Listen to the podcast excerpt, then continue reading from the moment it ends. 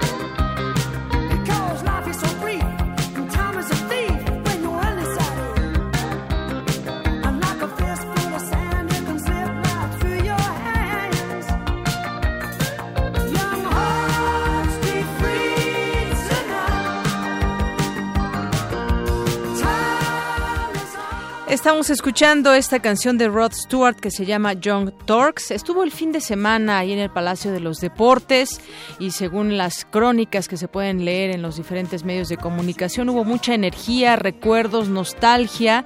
Ofreció 110 minutos de concierto en el Palacio de los Deportes como parte de Hits Tour 2017 y bueno, pues una gran experiencia para todos sus fans. Em, la experiencia de más de medio siglo sobre los escenarios hizo que el recién estrenado caballero de la corte británica, Sir Rod Stewart, enloqueciera con sus emblemáticos temas a, a 15.000 personas ahí en el Palacio de los Deportes. Esto fue parte de lo que disfrutaron sus fans este fin de semana.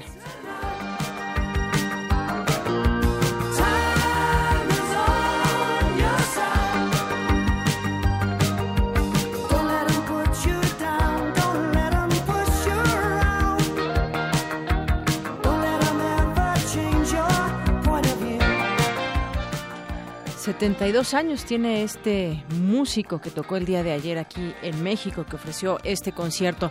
Y bueno, hoy le vamos a presentar aquí en Prisma RU, de aquí hasta las 3 de la tarde, varias cosas, varios temas. Entre ellos, pues están estas investigaciones que se le siguen ahora a la familia de Josefina Vázquez Mota, a, Vázquez Mota, su papá, a seis hermanos, por eh, pues un tema de lavado de dinero un tema bastante delicado que seguirá la PGR. De esto le comentaremos. Y también en este marco, Enrique Ochoa Reza, que ya se había en algún momento eh, conocido estas eh, placas de taxi que tiene en Nuevo León y que pues no coinciden con el cuando vivía ahí supuestamente y para lo cual había reportado justamente vivir oficialmente en San Nicolás en el área metropolitana de Monterrey. Pero bueno ya sea aquí o allá hacen negocios que de pronto pues no no no se conocen hasta que en algún momento o alguien filtra la información o se conoce y el caso me estoy refiriendo a Ocho y no olvidemos su finiquito de un millón de pesos ahí en la CFE de esto y otras cosas platicaremos. También hoy nos visitará el maestro Pablo Álvarez y Casa eh, coordinador académico de políticas legislativas del Consejo para Prevenir y Eliminar la Discriminación, porque nos va a platicar sobre el quinto concurso de tesis del fenómeno discriminatorio. Y también estaremos platicando con Temeoris Greco, él es periodista independiente, autor de varios libros.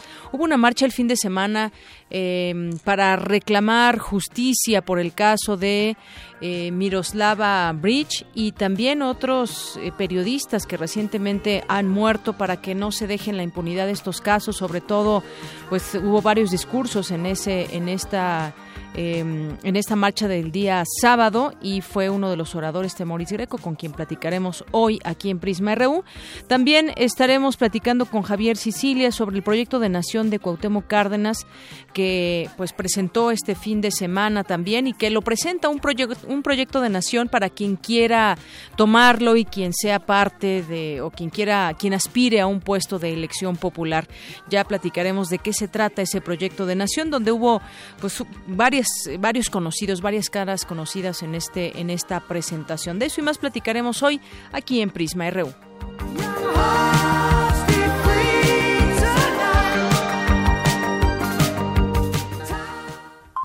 Portada RU.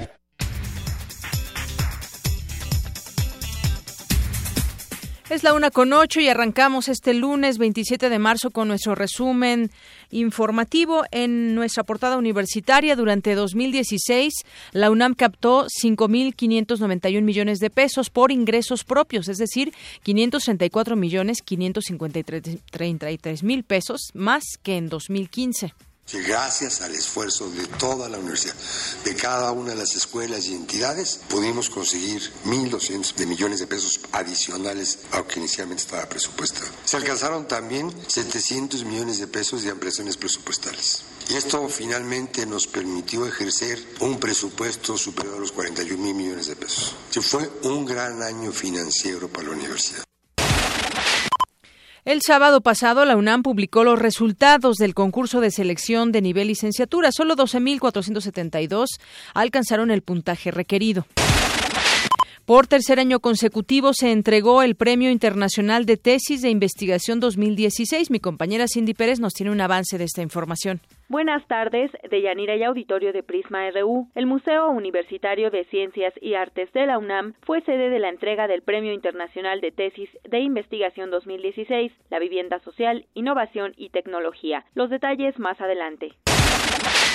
Gracias. Hoy en nuestra portada nacional, el primer mes de la administración de la administración de Javier Corral en Chihuahua estuvo marcada por la cifra más alta de averiguaciones previas por homicidios dolosos en el último año. Mi compañera Ruth Salazar nos tiene un avance de la información. Ruth. Así es, Deyanira. Según el investigador del INACIPE, Martín Marrón, el aumento de la violencia en Chihuahua pudo deberse al cambio de gobierno. Los detalles más adelante. Gracias. La Fiscalía General de Chihuahua no descarta la participación de una tercera persona como autor intelectual en el asesinato de la periodista Miroslava Bridge. Padres de los 43 normalistas desaparecidos de Ayotzinapa marcharon en la Ciudad de México para reiterar su exigencia de justicia y demandar al gobierno federal desechar la llamada verdad histórica acusan que quieren dar carpetazo ya a este a este tema. Y por otra parte, Cuauhtémoc Cárdenas presentó su proyecto de nación por México hoy. Rechazó buscar la fundación de un nuevo partido político pero sí busca que su proyecto se empiece a instrumentar en la práctica lo más pronto y con la mayor amplitud posible, pensando sobre todo, si estamos hablando de elecciones, en la cabeza del Ejecutivo Federal y la mayoría del Congreso que resulten elegidos y fuertes acusaciones que hace el expresidente Felipe Calderón afirmó que Humberto Moreira, exgobernador de Coahuila, permitió que los principales líderes del cártel de los Zetas vivieran cómodamente en el estado mientras gobernó la entidad. Mil efectivos de la Policía Militar arribaron hoy a Sonora en cinco aeronaves de la Fuerza Aérea Militar para desplegarse en las regiones del centro y sur de la entidad. La Secretaría de Marina negó su participación en hechos ocurridos en Sabinas Hidalgo, Nuevo León, donde un menor de edad falleció de un balazo al pasar por un supuesto retén. Luego de cinco días de trabajos, el fiscal de Morelos, Javier Pérez eh, Durón, informó que en total 45 cuerpos han sido exhumados de la fosa de Jojutla. Familiares de Josefina Vázquez Mota, candidata del PAN a la gubernatura del Estado de México, son investigados por la Procuraduría General de la República por presunto lavado de dinero. Los coordinadores del PAN y PRD en el Congreso alertaron sobre el uso electoral de la política social para beneficiar al PRI en los comicios de este año. El Partido del Trabajo en el Senado está dispuesto a aceptar a los legisladores del PRD que se han pronunciado a favor de Andrés Manuel López Obrador, dijo Manuel Bartlett. La compañía de cruceros Holland America Line canceló ocho llegadas al puerto de Acapulco entre 2017, 2016 y 2017, o los que venían también para 2018 debido a los problemas de inseguridad por los que atraviesa este destino turístico. Elementos de varias corporaciones de seguridad se movilizaron debido a un incendio provocado por una toma clandestina en un ducto de Pemex en el centro del estado de Veracruz. La Arquidiócesis de México advirtió a las empresas que sería inmoral e incluso una traición a la patria el hecho de colaborar con la construcción del muro de Donald Trump en la frontera. Hoy en nuestra portada de Economía y Finanzas cae la producción de gasolinas de Pemex y suben las importaciones. Mi compañero Abraham Menchaca nos tiene un avance de la información. Deyanira, buenas tardes. Para el maestro Fabio Barbosa Cano, académico del Instituto de Investigaciones Económicas del UNAM, la sociedad carece de posibilidades de revertir esta política de hidrocarburos. Más adelante los detalles. Gracias. La economía mexicana crece 0.3% en enero, acumula nueve meses al alza según cifras del INEGI. Las exportaciones durante febrero crecieron 8.0% anual, alcanzando un valor de 31.269 millones de dólares, mientras que las importaciones crecieron 2.8% con un valor de 30.585 millones de dólares. Hoy en nuestra portada internacional, el fiscal general de Estados Unidos, Jeff Sessions, urgió hoy a las llamadas ciudades santuario a volver a colaborar con las autoridades federales para detener y deportar a los inmigrantes indocumentados. El gobierno de Nicolás Maduro solicitó este lunes la suspensión de una sesión de la OEA convocada para mañana en la que se discutiría la situación de Venezuela que atraviesa una grave crisis política y económica. La mayor moneda de oro del mundo, una pieza de 100 kilos y con un valor nominal de un millón de dólares, fue robada del Museo Bode de Berlín. Y tenemos un avance de la información cultural con Tamara Quiroz. ¿Qué tal, Tamara? Buenas tardes. Buenas tardes, Deyanira y estimado auditorio. Hoy tendremos los detalles de la presentación de Eugene Green en el Centro Cultural Tlatelolco. Además, hoy se conmemora el Día Mundial del Teatro. En un momento, la información. Y nos vamos al avance de la información deportiva con Isaí Morales. ¿Qué tal, Isaí? Buenas tardes. Muy buenas tardes, Deyanira. Hoy hablaremos sobre los equipos del UNAM que han clasificado a la Universidad Nacional 2017. Más adelante todos los detalles. Gracias.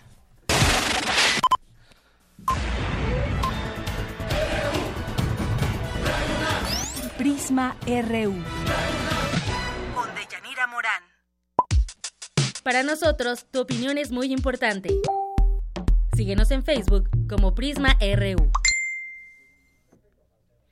Continuamos aquí en Prisma RU Gracias por acompañarnos. Es la una de la tarde con 15 minutos. Pues ya le decía que tenemos mucha información para usted el día de hoy. Información universitaria también. Hoy platicaremos eh, también con el líder del Estunam, Agustín Rodríguez, quien, pues con él platicaremos ya 40 años del Estunam y vendrán también elecciones. Pero vámonos antes con mi compañera Cindy Pérez Ramírez porque, como ya comienza a ser una costumbre, la Facultad de Arquitectura galardonó a estudiantes que presentaron presentaron trabajos de grado con mayor utilidad social. Adelante, Cindy, buenas tardes. Buenas tardes, de Yanira y Auditorio de Prisma RU. Por tercer año consecutivo se entregó el Premio Internacional de Tesis de Investigación 2016, La Vivienda Social, Innovación y Tecnología. Durante la inauguración del seminario que llevó el mismo nombre, el director de la Facultad de Arquitectura de la UNAM, Marcos Mazari, señaló que el concurso estuvo dirigido a los estudiantes que obtuvieron algún título de maestría o doctorado. El objetivo de este concurso es reconocer los principales resultados de tesis de investigación de posgrado que se hayan realizado por su excelencia académica en temas vinculados con la vivienda social, innovación y tecnología y contribuir a la generación y difusión de nuevos conocimientos, métodos y estrategias de análisis sobre la temática de este concurso. En esta ocasión se recibieron 22 tesis eh, internacionales y 11 tesis de universidades nacionales. Sabemos que existe entre todos este gran interés en poder participar en la toma de decisiones en las políticas públicas, en el desarrollo de vivienda. Por su parte, la directora del Programa Universitario de Estudios sobre la Ciudad, Alicia Sicardi, habló del espacio de vinculación que se produce entre la universidad y los gobiernos. Este premio para nosotros es muy importante. Condensa esa posibilidad de vínculo porque nosotros creemos que el trabajo de investigación que se hace en las universidades públicas a nivel internacional, también hay privadas en este premio, por cierto, este, debe ser el fundamento, debe ser para ustedes la principal forma de obtener la información y el análisis profundo y sistemático que se requiere para el diseño y la implementación de las políticas públicas.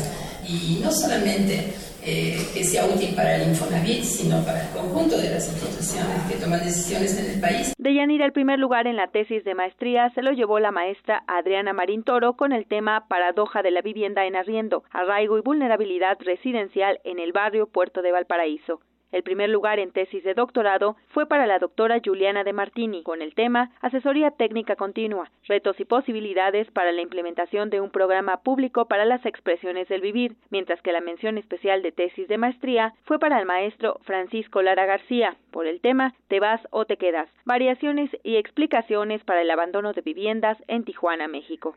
Hasta aquí el reporte. Muy buenas tardes. Gracias, Cindy. Muy buenas tardes. Bueno, y ahora ya tenemos en la línea telefónica a Agustín Rodríguez Fuentes, el secretario general del Estunam, y a quien le damos la bienvenida a este espacio de Prisma RU de Radio UNAM. ¿Qué tal? ¿Cómo está, eh, secretario general? Buenas tardes. Bien, muy buenas tardes, estoy a sus órdenes.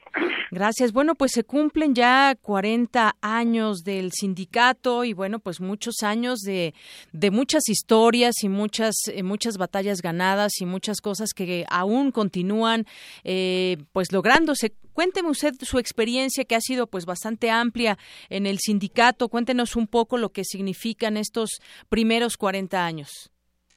Bueno, realmente son 45 años, porque 45 años del Esteunam, el antecedente del Estunam. Muy bien. 40 Estunam, 5 Esteunam, son prácticamente 45 años, que son el antecedente no solamente del sindicalismo en la UNAM, sino del sindicalismo universitario en todo el país y de una lucha que se da y se desarrolla en los años 70, que culmina el 13 de noviembre de 1980 cuando el Congreso de la Unión modifica la Constitución Política en su artículo tercero constitucional, en su fracción 7, en donde nos hace sujetos de los derechos plenos de todos los trabajadores. Es decir, formamos parte del artículo 123, apartado A, y sujetos de un capítulo de condiciones especiales en la Ley Federal del Trabajo. Esta fue una etapa muy importante y que le sentó las bases a todo el sindicalismo universitario de todo el país. Eso es algo que finalmente se sigue manteniendo vigente la lucha todavía, ahora ya no tanto por la lucha de derechos plenos, sino por el respeto a los derechos definidos ya en la Constitución y cancelación de todas esas reformas estructurales que lejos de beneficiar y aportar para el desarrollo del país, solamente genera para el desarrollo de una parte que es el capital en nuestro país. Así es, y bueno, como usted ya bien nos dice, antes el ESTUNAM, después el ESTUNAM, este sindicato de trabajadores de la Universidad Nacional Autónoma de México, ni más ni menos, pues es un, un sindicato conformado por miles de trabajadores y en este sentido, pues ha habido también luchas históricas, fechas memorables, datos sobre organizaciones que han, que han tenido y que finalmente puede decirnos ahora, eh, pues bueno, cuáles son estos, estos logros que usted ha tenido, sobre todo en este tiempo en el que usted ha estado al frente del sindicato? Bueno, por un lado hemos mantenido la plantilla, se ha acrecentado la plantilla de trabajadores. En 1994 teníamos afiliados 20.800 trabajadores de base, hoy tenemos 27.400. Eso significa que la UNAM, en lugar de hacerse más pequeña, se hizo más grande y eso para nosotros es altamente importante una lucha que nuestro sindicato dio en la época segundo periodo de, del rector José Sarucán y después con los rectores que le siguieron hasta concluir con eh, con el rector Barnés de Castro que plantearon la federalización de la Universidad Nacional que nosotros nos opusimos en su momento porque eso significaba el cercenamiento, la desarticulación de la UNAM.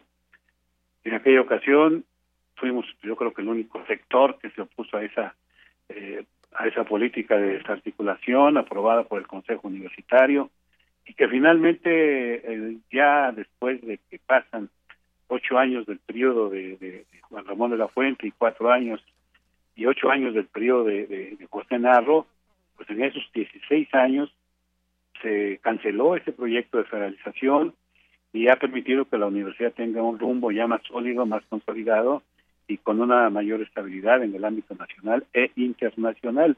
Este es un aspecto de carácter muy importante.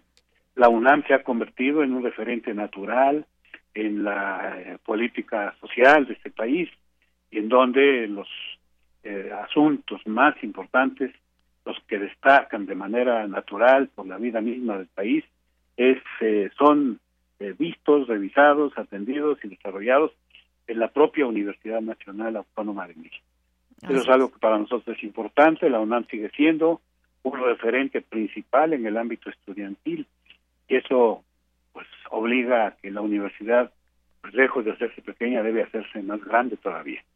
Muy bien, bueno, pues ahí está este parte de cómo ha, crecido el, número de trabajadores. Nos dice actualmente son 27.400 y bueno, vendrán elecciones ya próximamente, ya tendremos oportunidad en otro momento. Lo invitamos aquí a que podamos eh, conocer todo este estos eh, objetivos que pretende para o, para continuar otro periodo más ahí en el Estunam. Pero sin embargo, yo creo que es importante un, un mensaje a, a, los trabajadores que, pues aquí mismo en Radio UNAM lo están escuchando y en otras en otras eh, en otros lugares, ingeniero de parte de, de, la UNAM en todos los campus universitarios. Sería importante que le que le escuchen un mensaje de usted. Yo yo estaría primero agradando los gracias a ustedes por que si nos dan esta oportunidad de poder expresarnos con mayor amplitud en este proceso de elecciones, pues siempre es valioso que los trabajadores estén informados.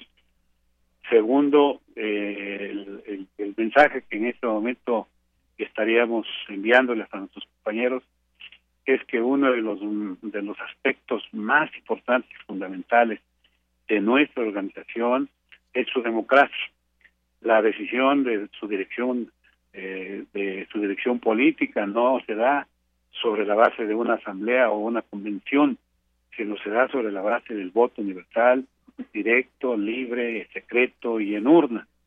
Y nuestro llamado es a que participen todos en la urna y que cuiden la secrecía del voto, que cuiden el secreto del voto, porque a nosotros nos interesa que nadie coaccione ni nadie intimide a los trabajadores para que orienten su voto de alguna manera.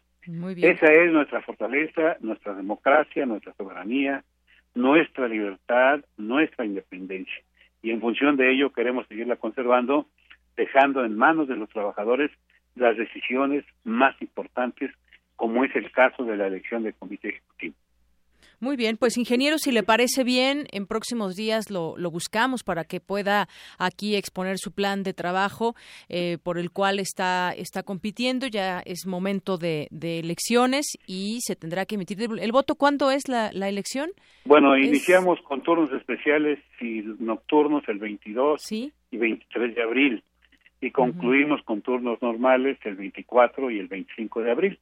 y todo se hace con comités locales electos en las asambleas delegacionales, son 203 comités locales, hay un colegio electoral central, plural, que es el que conduce la dirección de estas elecciones. Y ahí es donde nosotros sí nos interesa poder estar con ustedes, sobre todo porque más que un programa es un balance de lo que hemos hecho en los años que hemos tenido como gestión en los últimos 23 años. No estamos siendo propuestos por primera vez, ya tenemos varias elecciones que hemos ganado de manera muy importante con la legitimidad del voto universal directo y secreto. Muy bien. Y si quisiéramos estar con ustedes, ojalá nos den esa oportunidad. Claro que sí, lo buscamos para que podamos platicar con usted más ampliamente sobre esto que, que nos comenta ya para las próximas elecciones. Ingeniero, pues un gusto platicar con usted y queda esa invitación abierta. Le mando un abrazo, gracias y estoy a sus órdenes. Hasta luego, muy buenas tardes. Hasta luego, gracias. El ingeniero Agustín Rodríguez Fuentes, secretario general del Estunam. Prisma RU. Queremos conocer tu opinión. Síguenos en Twitter como arroba PrismaRU. Continuamos. Hoy fue inaugurada la unidad de geoquímica de fluidos geotérmicos en el Instituto de Geografía de la UNAM con el objetivo de desarrollar estudios e investigaciones en la materia. Y estuvo presente mi compañero Antonio Quijano que nos tiene la información. ¿Qué tal, Toño? Buenas tardes. Buenas tardes, Deyanira, aquí al auditorio de Prisma RU con el objetivo de desarrollar estudios e investigaciones de exploración geotérmica que permitan generar conocimiento e información actualizada, completa y confiable para beneficio del sector académico, industrial y gubernamental. Fue inaugurado este lunes la unidad geoquímica de fluidos geotérmicos. Habla el doctor Arturo Iglesias Mendoza, director del Instituto de Geofísica de la UNAM. Escuchemos. La idea desde prácticamente el principio de la administración fue eh, tomar algunas áreas que tuvieran transversalidad con el instituto. Una de estas áreas que parecía eh, muy importante era justamente la geotermia. La geotermia, digamos, en los últimos cuatro años ha dejado, digamos, muchos eh, gustos al Instituto de Geofísica. Uno de ellos, desde luego, es este laboratorio. Hay otros laboratorios que se han ya inaugurado y también, bueno, nos ha dejado ingresos extraordinarios y digamos también lo más importante, pues conocimiento acerca de, la, de este recurso que es la energía geotérmica. El reto para la unidad de geoquímica de los geotérmicos es ser el centro de investigación geotérmica con reconocimiento por la calidad de sus estudios e investigaciones. Habla la doctora Ruth Esther Villanueva Estrada, responsable de esta unidad. Escuchemos. Esta unidad, bueno, pretende cubrir la demanda energética en cuanto a la geotermia del país, y este también quiero agradecer el apoyo del grupo de trabajo que pues han estado apoyándome en la implementación de todas las metodologías analíticas que se van a llevar a cabo aquí en la unidad de geoquímica de fluidos geotérmicos. Y bueno, otra cosa importante es que eh, esta unidad va a tener un sistema de gestión de calidad para el aseguramiento de la calidad de los resultados que vamos a brindar.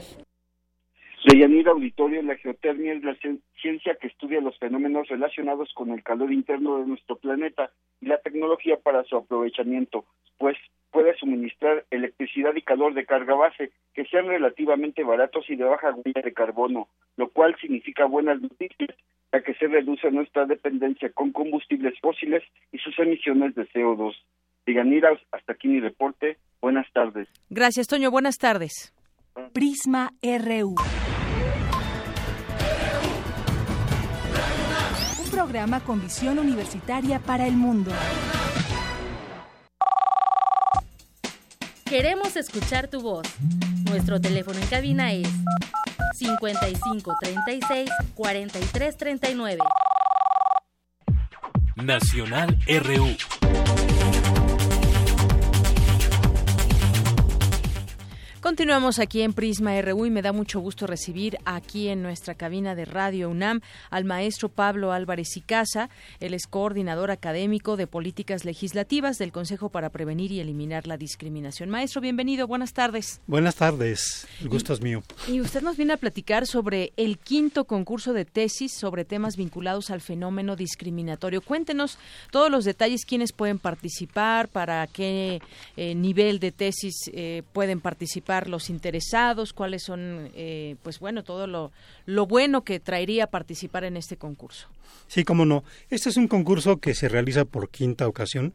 Se abrió la convocatoria el pasado primero de, de marzo y está abierta hasta el 15 de mayo. Se trata de lo siguiente, es dar eh, 20 becas a nivel de licenciatura y 10 a nivel de posgrado para que por cinco meses en el caso de licenciatura se recibe un apoyo de 2.500 pesos mensuales y de 2.800 en el caso de posgrado. La idea es que se presenten los proyectos eh, a, COPRED y un jurado determinará a quienes se les otorgan estos apoyos. ¿no? El jurado está integrado por eh, seis distinguidas personalidades. La, maestra, la doctora Mónica González Contró, que es además abogada general de la UNAM, el doctor Héctor Salinas de la UAM, de la UACM, perdón, el doctor Miguel Ángel Lugo de la Panamericana, la maestra Lourdes Beltrán del Politécnico del ESIME Culhuacán y la doctora Marta Torres Falcón de la UAM Escaposalco. Por parte del Consejo eh, participa la maestra Vilma Ramírez Santiago.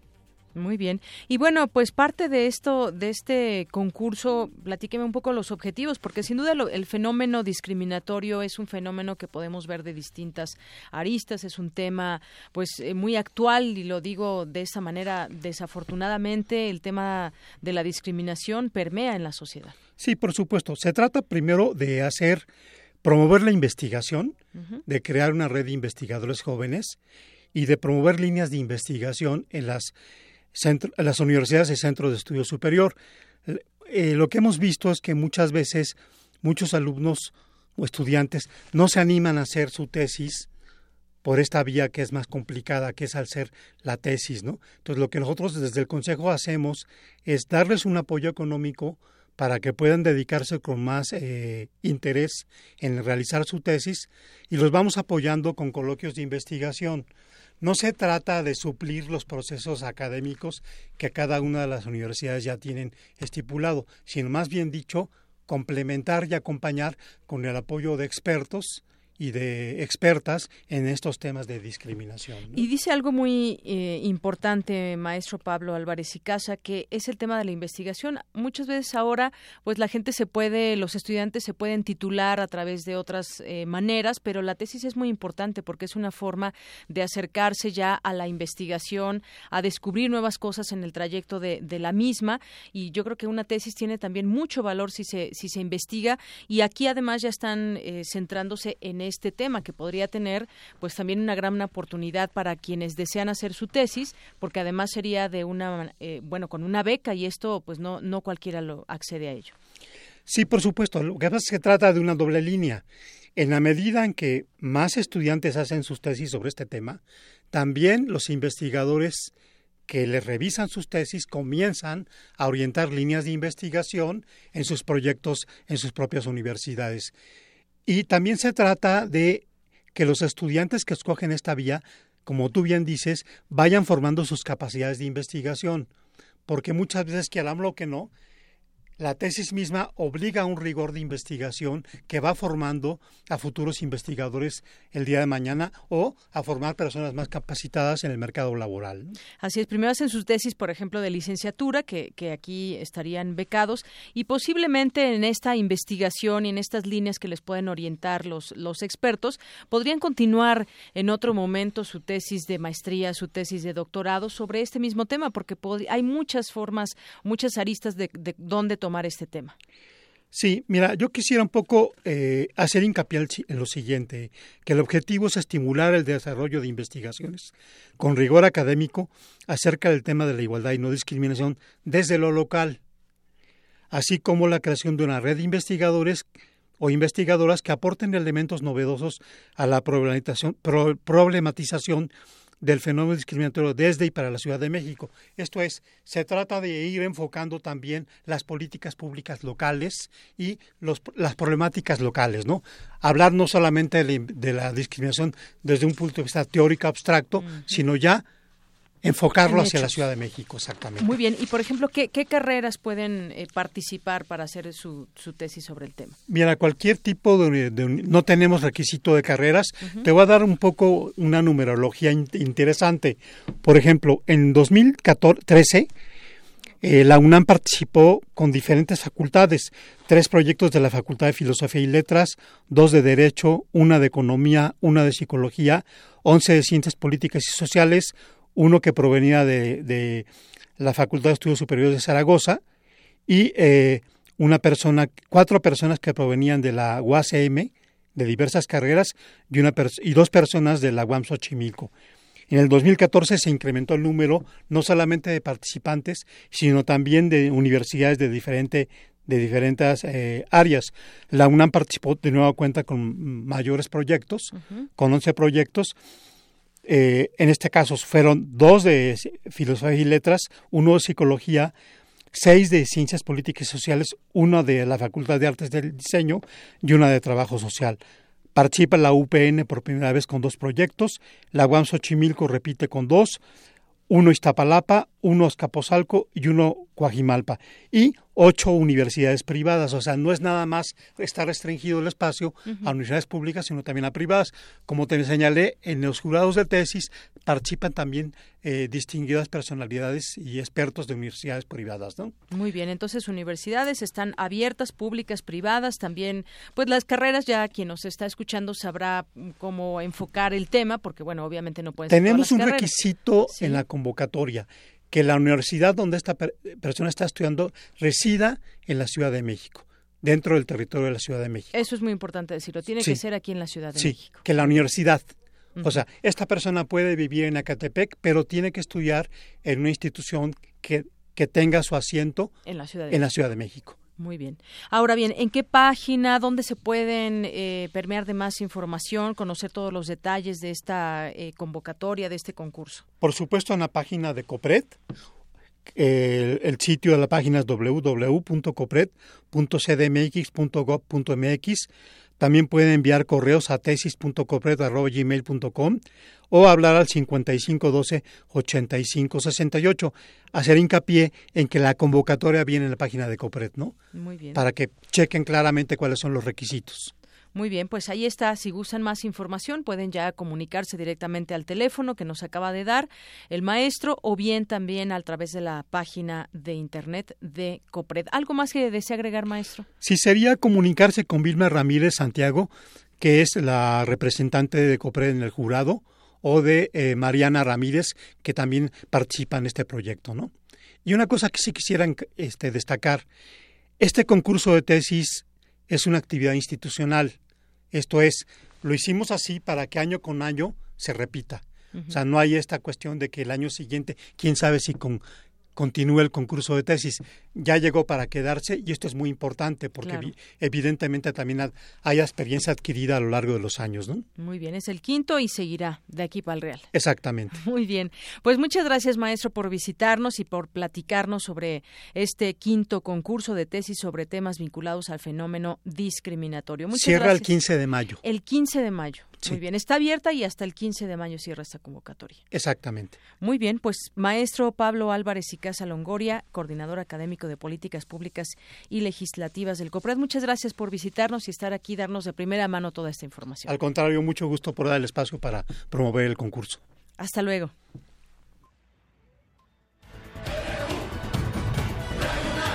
Prisma RU. Con Deyanira Morán. Para nosotros, tu opinión es muy importante. Síguenos en Facebook como Prisma RU. Queremos escuchar tu voz. Nuestro teléfono en cabina es 55 36 43 39. Continuamos con en Prisma RU, ya está, eh, tenemos esta información de mi compañera Ruth Salazar. El asesinato de la periodista Miroslava Bridge ha desatado la indignación del gremio periodístico que no tiene las garantías necesarias para realizar su trabajo. En Chihuahua ya se habían dado señales contra la libertad de expresión. Adelante, Ruth, buenas tardes.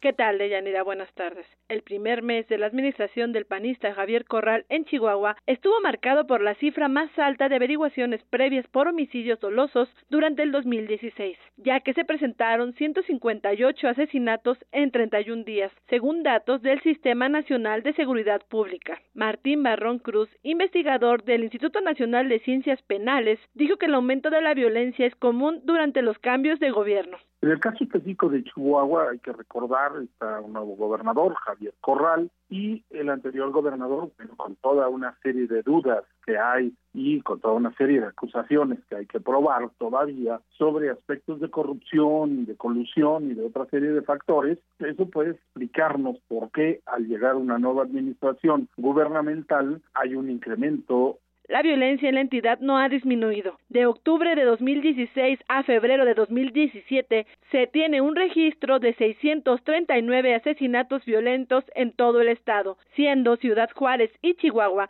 los dos municipios que concentran 7 de cada 10 homicidios. Para Barrón Cruz, experto en temas de seguridad y narcotráfico, habrá que analizar si la violencia es por algún tipo de reajuste entre los carteles de narcotráfico o producto de las nuevas figuras gubernamentales. Se cree que todo el país presenta la misma situación de narcotráfico, cual es un grave error. Chihuahua por lo menos tiene una particularidad, hay que recordar que está el cártel de los hermanos Carrillo Fuentes como uno de los cárteles fuertes. Sin embargo, recordemos que con la fallida estrategia de Felipe Calderón en la presidencia, esto desencadenó un enfrentamiento al interior de las propias organizaciones delictivas y lo más grave fue el enfrentamiento con el cártel de Sinaloa. Y esto provocó que Ciudad Juárez, por lo menos, fuera considerada la quinta ciudad más violenta del mundo. Días antes de su asesinato en Chihuahua, la periodista Miroslava Bridge recibió una amenaza anónima después de que publicó un texto sobre las expulsiones por el crimen organizado en la Sierra Tarahumara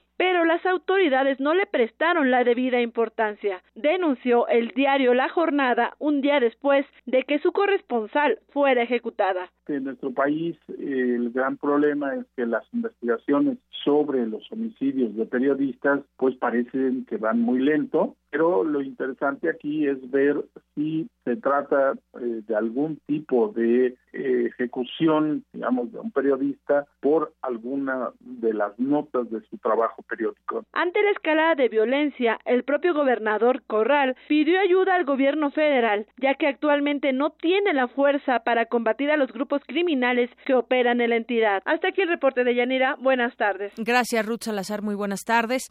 Eh, bueno, vamos ahora a dar paso a este a este tema. Hubo una marcha el fin de semana, el sábado, cientos de periodistas que reclamaron en la Ciudad de México, no solamente aquí, sino en varios estados de la República Mexicana. fueron convocatorias a través de redes sociales y hubo eh, algunos hashtags como ya basta de balas y no más periodistas asesinados, cientos de reporteros, ciudadanos, gente que se unió a este reclamo, marcharon del Ángel de la Independencia a la sede de la PGR, de la Procuraduría General de la República, y como les decía en otros estados del país, para reclamar justicia ante la ola de asesinatos y agresiones que han repuntado en contra de trabajadores de los medios de comunicación. Este último, el de Miroslava Bridge, que pues ha tenido un gran impacto, ya, ya había sido amenazada y además, bueno, pues los, los temas que tocaba eran sin duda bastante fuertes, estaban revelando situaciones incluso con algunas autoridades, tenía que ver el narcotráfico y bueno, pues qué pasa en este sentido, cómo proteger a los periodistas que están sobre estos temas. Ya tengo la línea telefónica, le agradezco mucho tome esta llamada, Temoris Greco, periodista independiente y autor de los libros Ganás francotiradores de la Siria rebelde, La ola verde, a Sante África, Ayotzinapa, mentira histórica, entre otros. Y bueno, pues hoy platicar contigo sobre ese tema. Eh, Temoris, bienvenido, buenas tardes. Hola, buenas Dayanira, qué gusto. Tú dabas cuenta justamente en esta en esta manifestación, tomaste el micrófono y hablabas pues de varias cosas sobre sobre este tema que nos está no solamente preocupando, sino que ya está llegando pues a niveles, no sé cómo describirlos porque se suman más periodistas este este año ahora en Chihuahua, en Veracruz, en varios lugares, tú lo sabes bien, estás has estado documentando y trabajando en este tema de los periodistas que han sido amenazados pues cuéntame tu opinión y también pues la participación que hubo de, de cientos de personas ligadas al periodismo. Pues sí, bueno, como, como para todos las más grave, eh, el año pasado estaban matando periodistas a un ritmo de uno por mes, ahora es uno por semana en el en este mes de marzo y no solamente eso, se producen otro tipo de agresiones, o sea, eh, antes antes de que de que de que a matarte, pues hay otros niveles en donde te pueden eh, también hostigar con el fin de influir en tu trabajo, ¿no? Por ejemplo, eh, se acaba de dar a conocer el, el, el video de un, de un periodista, Gilberto Navarro, que venía en su moto en, en Guanajuato y un funcionario público de, de ahí que eh, pues una, una semana antes Gilberto había publicado una nota sobre él acerca de una riña que había tenido en un bar. Entonces este funcionario se lo tomó muy mal y, y cuando iba Gilberto en su moto, el funcionario la, la dejó ahí el coche, intentó, pues es un intento de homicidio. Y eh, también el viernes tuvimos a, otro compañero, Israel Hernández, es un compañero de Ojos de Perro contra la Impunidad, el, el, colectivo al que pertenezco. Él estaba cubriendo una, una, una pelea entre dos grupos de, de sindicalistas en Boca del Río, en Veracruz. Y, eh, y este, uno de los de los de los grupos sacó pistolas y empezó a, a tirar, mataron a varias personas eh, todo esto en ausencia de la policía, eh, no, la, o sea, esto ocurrió a lo largo de un tiempo, llegaron los reporteros antes, la policía dejó que las cosas transcurrieran sin, sin intervenir y compañeros le dieron un tiro en la cadera, ya está pues fuera de peligro, me parece que hoy lo operaban, pero bueno, él está de buen humor. Independientemente de esto, los riesgos son muy graves y eh, finalmente eh, esto pasa, por ejemplo, este funcionario de Guanajuato que se le dejen sin le, le deja el coche a un, a un, reportero esto fue grabado por cámaras de seguridad o, o, o, lo que pasó ahora con Miroslava lo que pasó con Cecilio y con y con Ricardo solamente por hablar de los de los casos que ocurrieron en este en este mes pues es por la impunidad es porque eh, no no hay quién, quién detenga. Si a ti un, un periodista te molesta, si te empieza a incomodar su trabajo, tú lo puedes agredir o lo puedes matar con la certidumbre de que no, no te van a perseguir. Como sabes, Deyanira, hay, hay dos mecanismos, bueno, hay un mecanismo de protección a periodistas que no funciona, tanto tanto eh, Cecilio, el que acaban de matar en Ciudad Altamirano, como Pedro Tamayo, que mataron, que mataron en julio en, en Veracruz, los dos estaban bajo protección del, del, mecanismo y esa protección pues no o sea finalmente no los no los protegió de, de, esos ataques. Y por el otro lado está el, la fiscalía especializada para la atención de delitos contra la libertad de expresión. Es una fiscalía creada supuestamente con el fin de facilitar o, o de, o de o de canalizar mejor eh, los casos de agresiones a periodistas para que para que se haga justicia y el es, un obstáculo y es un obstáculo carísimo que nos cuesta a los contribuyentes demasiado, mientras que no está resolviendo casos. De 802 casos que ha que, que tomó entre, entre 2012 y 2016, solamente logró condenas en dos casos. Así todo eso que estás platicando, Temoris Greco, tiene que ver con la impunidad, con la inoperancia, además de los mecanismos de protección a los periodistas que comentabas el, sábado, pero pues eh, sigue esta, esta lista y de pronto pues eh, las autoridades de pronto no nos dan esas respuestas de las investigaciones que se deberían de hacer con todos los protocolos que se deben de seguir en esto y otros otros casos porque desafortunadamente no solamente se está asesinando a periodistas eh, eh, hay de muchos desaparecidos en el país, pero pues esta, este, este gremio eh, levanta la voz y dice lo que está sucediendo son casos de impunidad. ¿Hasta cuándo, hasta cuándo parar todo ello? Yo creo que la unión en este momento será muy importante. ¿Qué, qué puedes decir al respecto de, de esto, Temoris? Sí, los, que somos un gremio poco unido, pues tenemos que trabajar con, con mayor eficacia, pues es en defensa propia, ¿no? Es en defensa.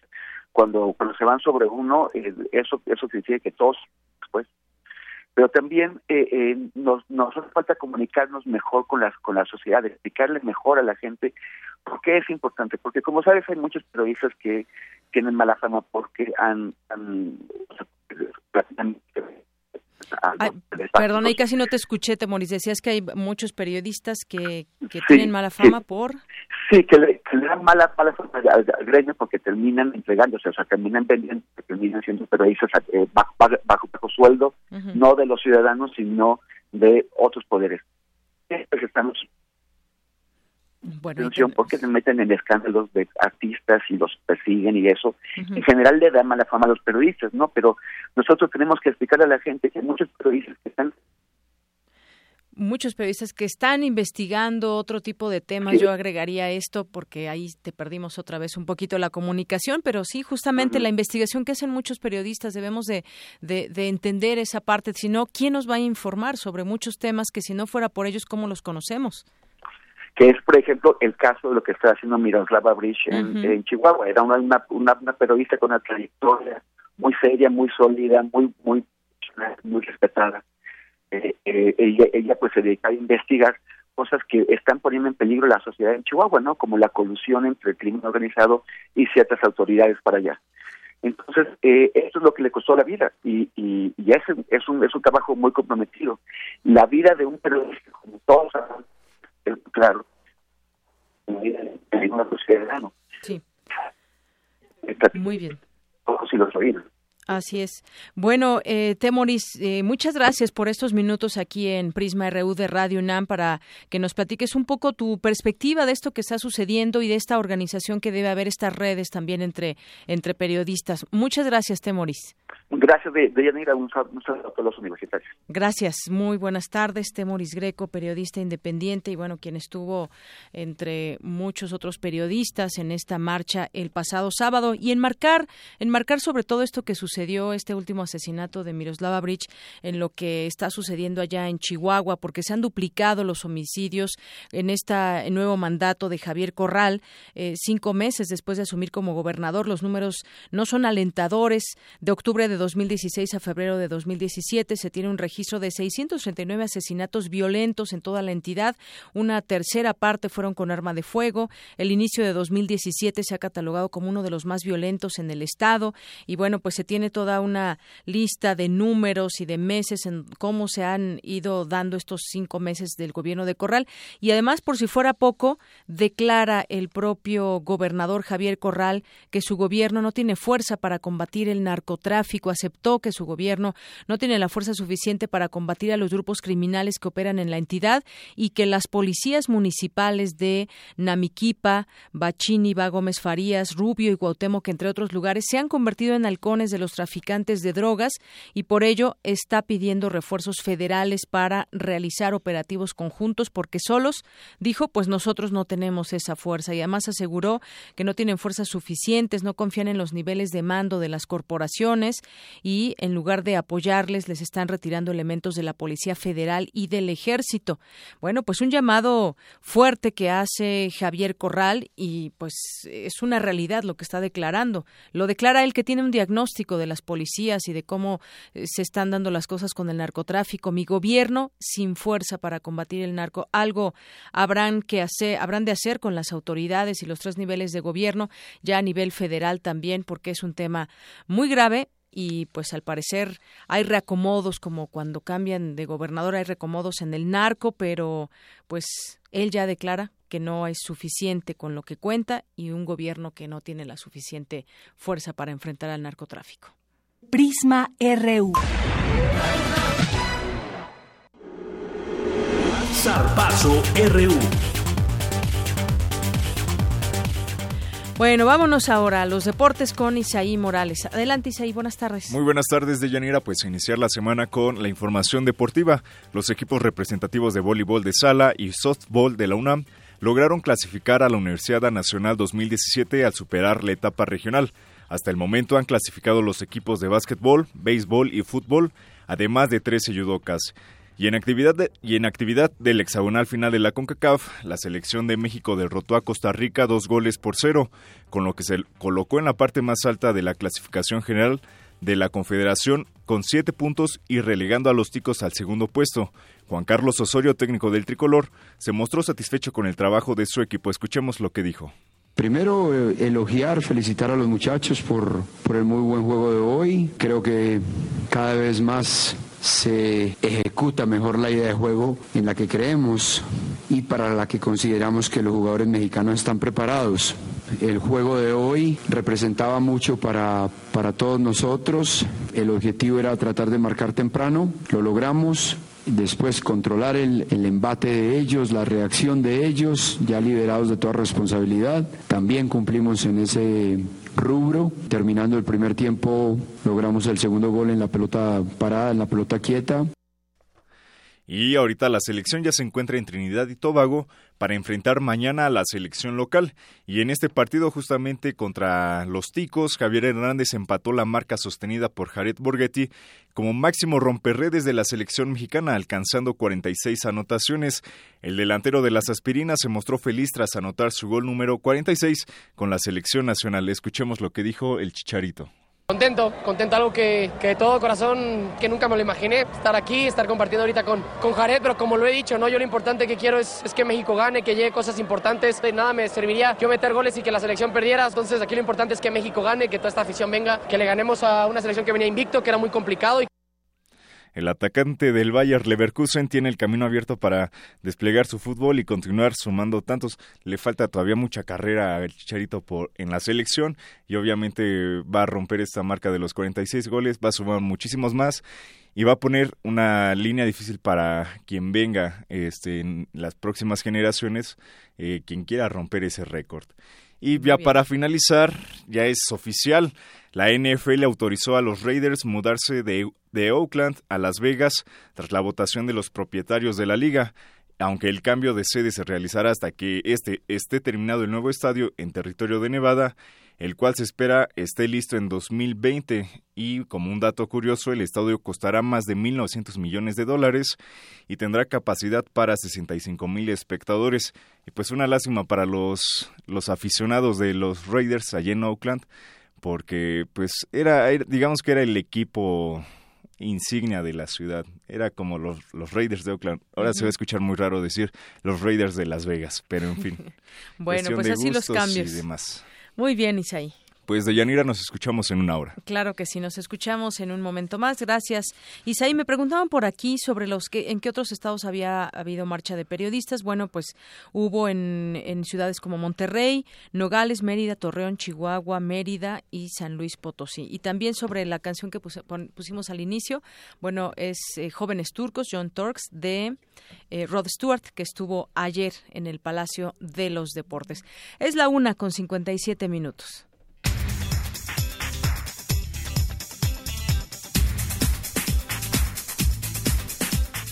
Y nos vamos ahora al resumen de esta primera hora de Prisma RU aquí en Radio UNAM y ya está lista mi compañera Ruth Salazar con la información. ¿Qué tal, Ruth? Buenas tardes. Buenas tardes, Yanira. ¿Qué tal a ti y al, auditorio? Este es el resumen.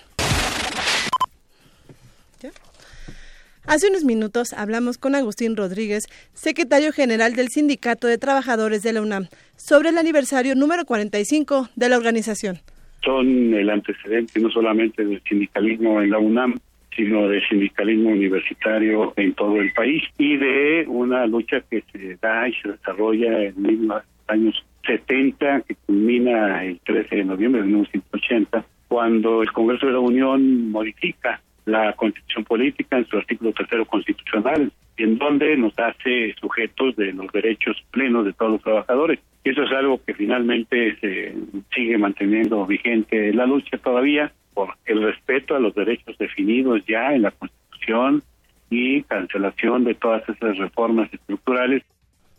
En otro tema, el maestro Pablo Álvarez y Casa, coordinador académico de políticas públicas legislativas del COPRED, habló sobre un concurso de tesis que pretende estimular el desarrollo de los investigadores es dar 20 eh, becas a nivel de licenciatura y 10 a nivel posgrado para que por cinco meses, en el caso de licenciatura, se reciba un apoyo de 2.500 pesos mensuales y de 2.800 en el caso de posgrado. La idea es que se presenten los proyectos a PRED y un jurado determinará a quienes se les otorgan estos apoyos. ¿no? El jurado está integrado por eh, seis distinguidas personalidades. Por su parte, el periodista Temoris Greco nos habló sobre la situación de inseguridad y violencia en contra de los periodistas que priva actualmente en México. Eh, el año el año pasado estaban matando periodistas a un ritmo de uno por mes, ahora es uno por semana en el en este mes de marzo y no solamente eso, se producen otro tipo de agresiones, o sea, eh, antes antes de que de que de matarte, pues hay otros niveles en donde te pueden eh, también hostigar. No no hay quien, quien detenga. Si ti un, un, periodista te molesta, si te empieza a incomodar su trabajo, tú lo puedes agredir o lo puedes matar con la certidumbre de que no, no te van a perseguir. Quédense con nosotros. En la segunda hora de Prisma RU hablaremos con el poeta y activista Javier Sicilia sobre el proyecto de nación que presentó Cuauhtémoc Cárdenas. Hasta aquí el resumen de Yanira. Buenas tardes. Gracias, Ruth. Muy buenas tardes. Son las dos en punto. Vamos a hacer una pausa. Regresamos con más información aquí en Prisma RU. Prisma RU. Un programa con visión universitaria para el mundo. Para nosotros, tu opinión es muy importante. Síguenos en Facebook como Prisma RU. Mi mejor anzuelo es la seducción. Elijo a mis víctimas, me gano su confianza, las llevo a mi apartamento y, finalmente, al interior de mis entrañas.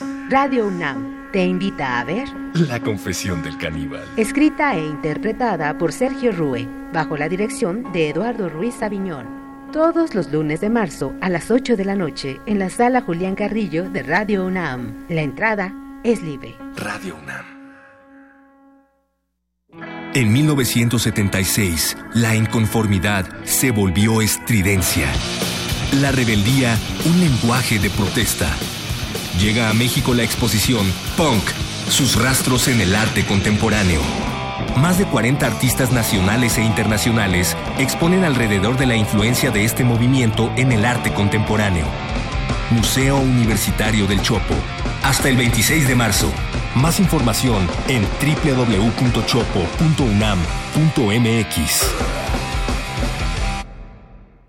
Siempre hemos tenido que luchar. Dejamos nuestra huella en la historia. Y he aquí todo lo que hemos logrado. Le dimos voto a nuestra voz y eso es nuestro derecho. Rompemos los estereotipos. Conquistamos la cima del mundo. Tenemos las herramientas para alcanzar nuestros sueños. El protocolo para atender la violencia política contra las mujeres defiende nuestros derechos políticos, nuestro derecho a hacer historia. Instituto Nacional Electoral, INE. Conoce los relatos de las personas que resisten y reconstruyen la paz. Resiliente. Resiliente. Resiliente. Las voces y miradas de quienes buscan alternativas ante la violencia y la adversidad. Los domingos a las 3 de la tarde por el 96.1 de FM. Radio UNAM.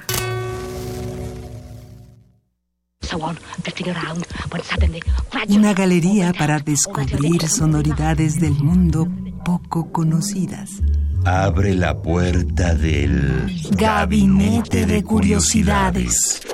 Serie que recupera y analiza audios y grabaciones de diversos archivos sonoros. Domingos a las dos y media de la tarde con Frida Saldívar y Luisa Iglesias. Somos coleccionistas de sonidos. 96.1 de FM. Radio UNAM.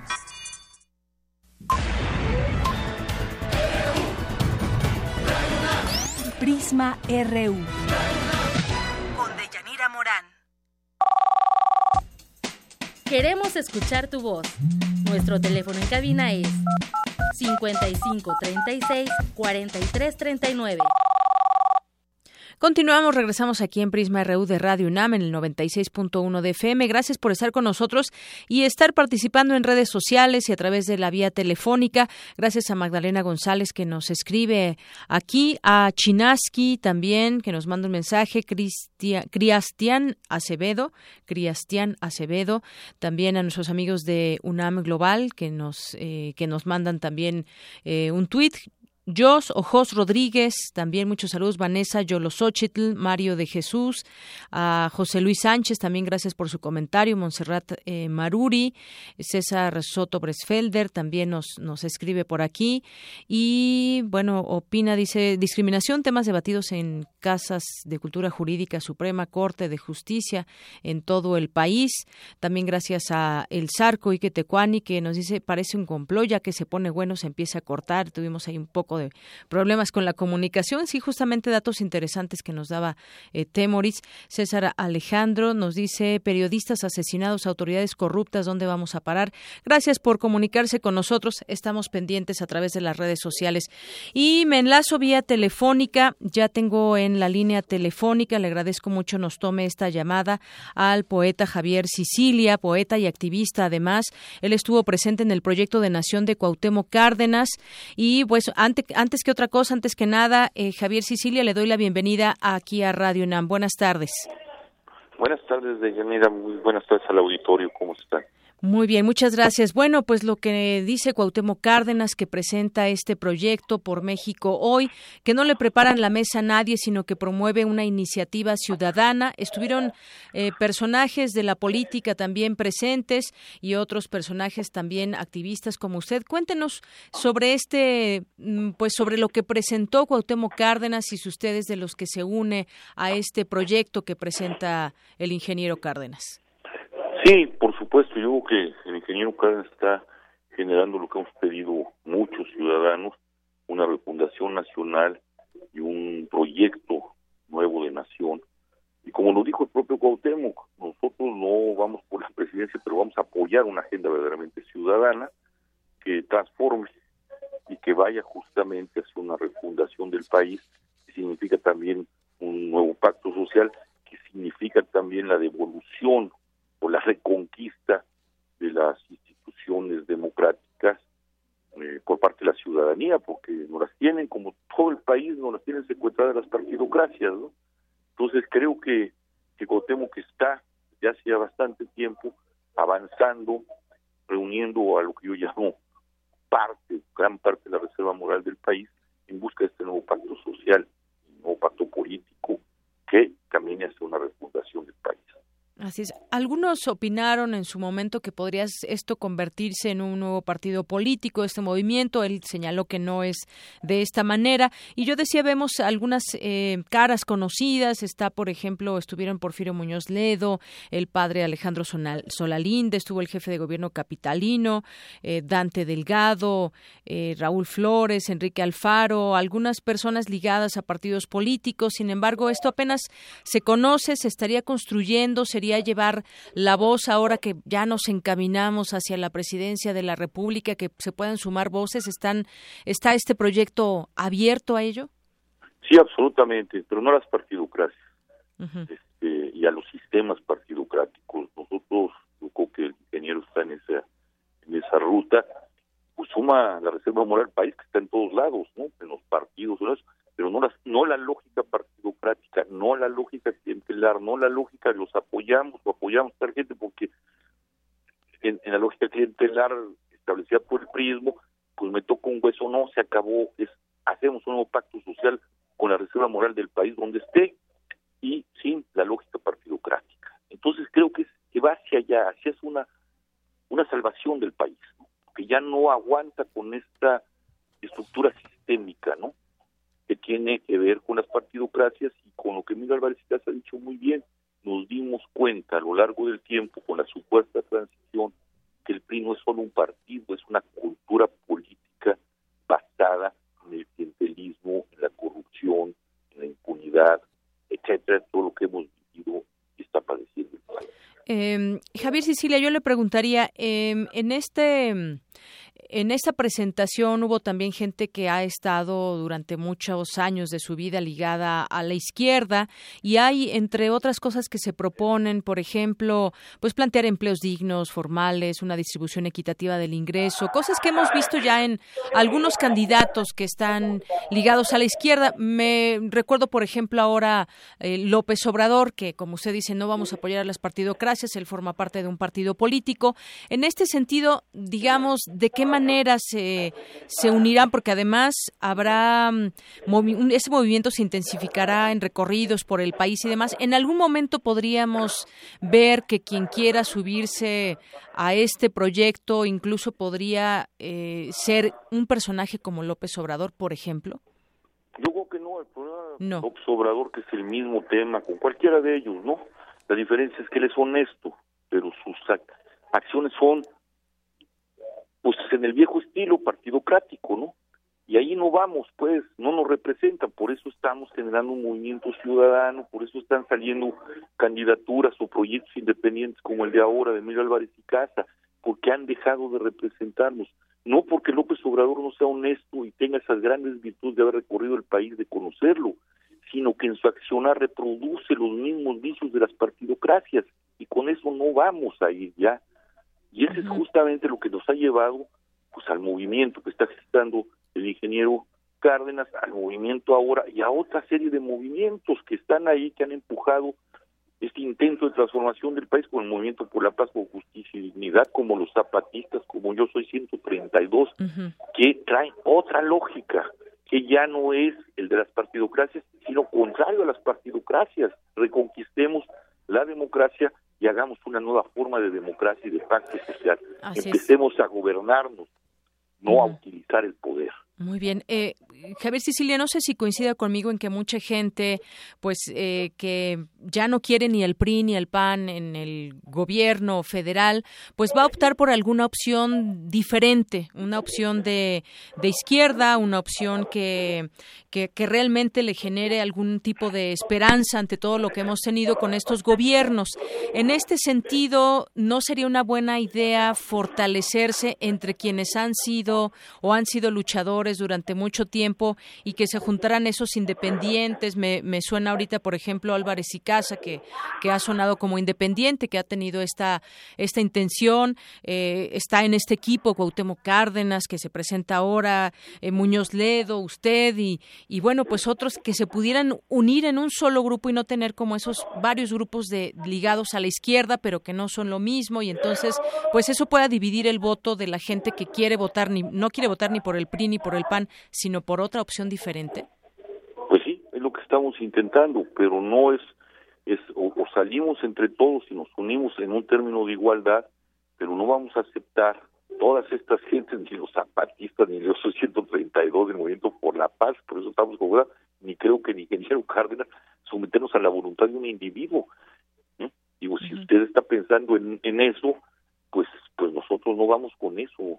Esas lógicas representan al viejo PRI, representan las los partidos y las presidencias imperiales, el, el, de arriba para abajo, el, el, clientelismo, el pragmatismo sin moral. Bueno, pues nosotros no vamos a no vamos a entrar ahí, traemos otra lógica, tenemos una refundación del país, no votar por el menos malo. Queremos, ¿verdad? Y en ese sentido estábamos unidos y por eso estaba esa pluralidad de gentes alrededor del ingeniero Carr. Así es. Entonces, bueno, pues eh, arrancan estos, arrancarán estos trabajos, visitarán eh, diversos estados del país llevando esta esta voz y quien se quiera unir adelante con todas estas características que pueda tener para luchar por México y quien no, pues que luche, digamos, eh, también que haga su lucha. Que haga su lucha. Lo que sí tenemos que parar la corrupción, la impunidad, tenemos que abrir todas las fosas que sean necesarias, devolverle a la gente a su familia sacar a los responsables que hicieron tanto crimen, etcétera. Tenemos muchas cosas que hacer por el país y no es reproducir el sistema y los sistemas partidocráticos que nos han llevado a esta desgracia. Por último, Javier Sicilia, hablando de, fosas, ya exhumaron 45 cuerpos allá en las fosas de Jojutla o más. Son más porque son 45 tomando las bolsas, se entienden, 45 por bolsas, pero se han encontrado en algunas bolsas hasta tres cuerpos, incluso el de un nonato eso lleva a sumar casi más de 50 cuerpos. Ya se encontraron, mañana vuelven a empezar los trabajos porque abajo de la última tarima, pues ya se abrió, ya hay más cuerpos y, este, y una gran pedacería que por el decir que tengo, ya empiezan a clasificar los antropólogos forenses, podrían salir hasta siete cuerpos de esa pedacería. Todo lo que estamos presenciando es un horror, un horror, y pues ellos dicen que son irregularidades, yo los llamo crímenes y crímenes de lesa humanidad, crímenes de violación a derechos humanos, porque esas cosas las hizo el Estado. Y, por cierto, una, un personaje de, de, izquierda, bueno, así lo podríamos llamar por estar del PRD, Graco Ramírez, que también ha tenido en algún momento como intención de, de ser por lo menos uno de los precandidatos de ese partido para la presidencia de la República. Mire, ese problema, es el Duarte de Morelos, y están procediendo igualito que con Duarte, lo están encubriendo, le están permitiendo jugar políticamente o está en China mientras nosotros estamos sacando sus cadáveres. Y nadie hace nada. Entonces pues esperaremos a que se vaya como como Duarte para empezar a más a documentar más atrocidades, no podremos llamarlo a cuentas. Esa es la historia de impunidad de este país y la historia de las partidocracias. Así es, una historia de impunidades. Bueno, pues yo le agradezco mucho, Javier Sicilia, estos minutos. muchas gracias. Hasta luego. Hasta luego. Muy buenas tardes. Buenas tardes. Bueno, Javier Sicilia, poeta y activista, con este, estos dos temas, lo que está sucediendo allá en Morelos, que ha sido uno de los grandes críticos y además, bueno, por su historia que conocemos, eh, la pérdida de su hijo, otros jóvenes y muchos otros desaparecidos durante este, eh, este mandato de, de Graco Ramírez. Y bueno, por otra parte, pues el proyecto de Cuauhtémoc Cárdenas, que, pues bueno, como dice él, no, no habrán de eh, de entrar en la partidocracia, ni mucho menos. Bueno, pues habrá que ver ahí. Participó muy bien Miguel Ángel Mancera porque además bueno no tiene no tiene partido no aunque también ha tenido en algún momento ha dicho que tiene intenciones de ser el próximo presidente de México. En otro tema que es un tema un tema bomba ahora que están por arrancar las las campañas ahí en el Estado de México la PGR está investigando nada más y nada menos que a la familia Vázquez Mota por lavado de dinero. El padre y seis hermanos de Josefina Vázquez Mota candidata del PAN a la gubernatura del Estado de México son investigados por la Procuraduría General de la República porque recibieron 17 millones de pesos de empresas que en 2013 fueron denunciadas por la Secretaría de Hacienda y Crédito Público por el trasiego de más de 400 millones de pesos de presunto origen ilícito el 14 de diciembre de 2015. La Unidad de Inteligencia Financiera de la Secretaría de Hacienda y Crédito Público presentó una denuncia ante la Unidad Especializada de Operaciones con Recursos de Procedencia Ilícita de la PGR contra pues eh, varias personas de las de algunas empresas, entre ellas está Smart Business, Consulting, Cima, Bolshoye y de quien resulte responsable al respecto la PGR informó que por ser una averiguación en curso, la subprocuraduría especializada en investigación de delincuencia organizada tiene información reservada por ley. Las dos compañías son consideradas de reciente creación en los años 2012 y 2013 y con un manejo de recursos que no corresponde con la realidad a juicio de esta unidad de inteligencia financiera porque no no no probaron contar con personal en un año, una de ellas incluso pagó salarios correspondientes a prácticamente la totalidad de los ingresos obtenidos, lo que la unidad calificó como incongruente. Imagínense, hacen una empresa, supuestamente tienen a todos los, los trabajadores y todo el dinero que les dan pues va directo a los salarios, pues no, no se entiende. Del cúmulo de transferencias de las dos empresas destacan siete personajes que son estos eh, seis hermanos de Josefina Vázquez Mota y su padre. Eso por una parte. Y bueno, vamos a ver qué, qué, dicen los panistas, sobre todo ahora, como les comento, que están por arrancar las, las campañas ahí en el Estado de México, pues seguramente le afectará a Josefina Vázquez Mota, la candidata de su partido, y ver las declaraciones que lleva a cabo también su propio partido. Eh, en otro momento también, pues el líder nacional del PRI, Enrique Ochoa, adquirió 18 concesiones de taxis en Nuevo León entre 2005 y 2008, para lo cual reportó oficialmente vivir en San Nicolás, en el área metropolitana de Monterrey. Al acreditar la residencia en Nuevo León, es un requisito clave que establece la ley de transporte estatal para acceder a estos permisos. Durante los mismos años en los que dijo vivir en una zona modesta de San Nicolás, en una casa que no ha sido de su propiedad, Ochoa vivió en Líbano y luego volvió al país y ejerció cargos en la Ciudad de México, según su currículum y testimonios de allegados. El caso es que son 18, eh, 18 concesiones de taxis. No tengo aquí el dato de cuánto cuestan, pero pues en algunos lugares se cotizan hasta en un millón de pesos. No sé si sea el caso de, de Nuevo León, pero pues ahí habría eh, habrían encontrado algunas situaciones anómalas para adquirir estas 18 concesiones de taxis. Y justamente, pues en esta impunidad que de pronto cae entre los entre los políticos, pues les preguntamos a ustedes en nuestro Vox Populi le preguntamos a usted que puede participar a través de redes sociales y a través de nuestro número en cabina y también en este Vox Populi ¿Qué opinan de esto, eh, de estos tipo de situaciones que se dan a conocer, que muchas veces pues simplemente quedan al olvido? Esto fue lo que nos contestaron al respecto de la familia Vázquez Mota y de Enrique Ochoa Reza.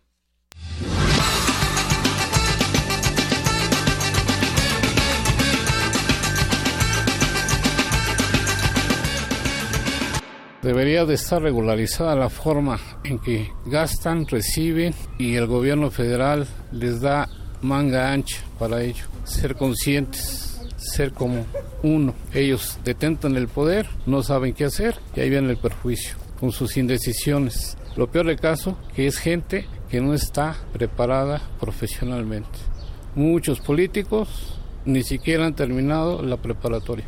Todo es de dedazo es la incongruencia. Bueno, pues yo pienso que si necesitamos, no sé, políticos de verdad que no hagan ese tipo de pues de incoherencias de pues sí hay muchos jóvenes o muchas personas que día a día pues, se parten el lomo estudiando sacando una buena carrera no sé matándose estudiando para entrar a la UNAM y quieren un buen puesto y que ellos pueden hacer de ese poder algo algo bien no y pues sí está muy muy mal. Tendríamos que filtrar todo un gabinete completamente desde el presidente hasta los MPs que pues hasta ahí se ve la corrupción, ¿no?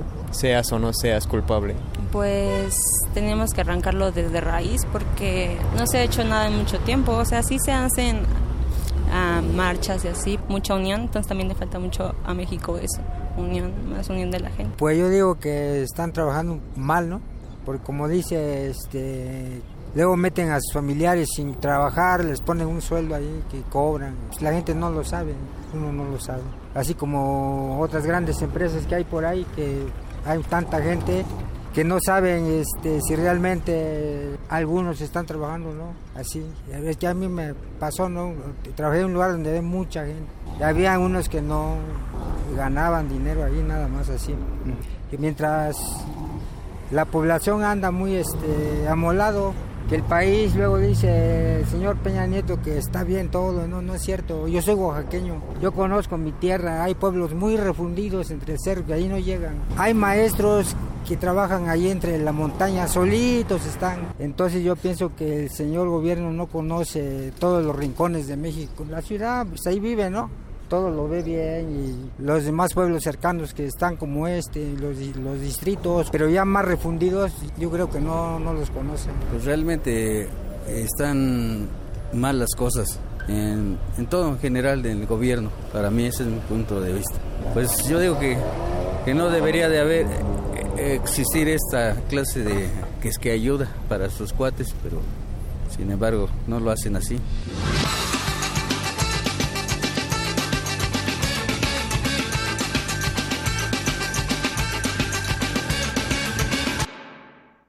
Pues ahí está. ¿Qué opinan de estas investigaciones que se siguen ahora a la familia Vázquez Mota y estos eh, negocios, al parecer irregulares, que tiene Ocho Arreza?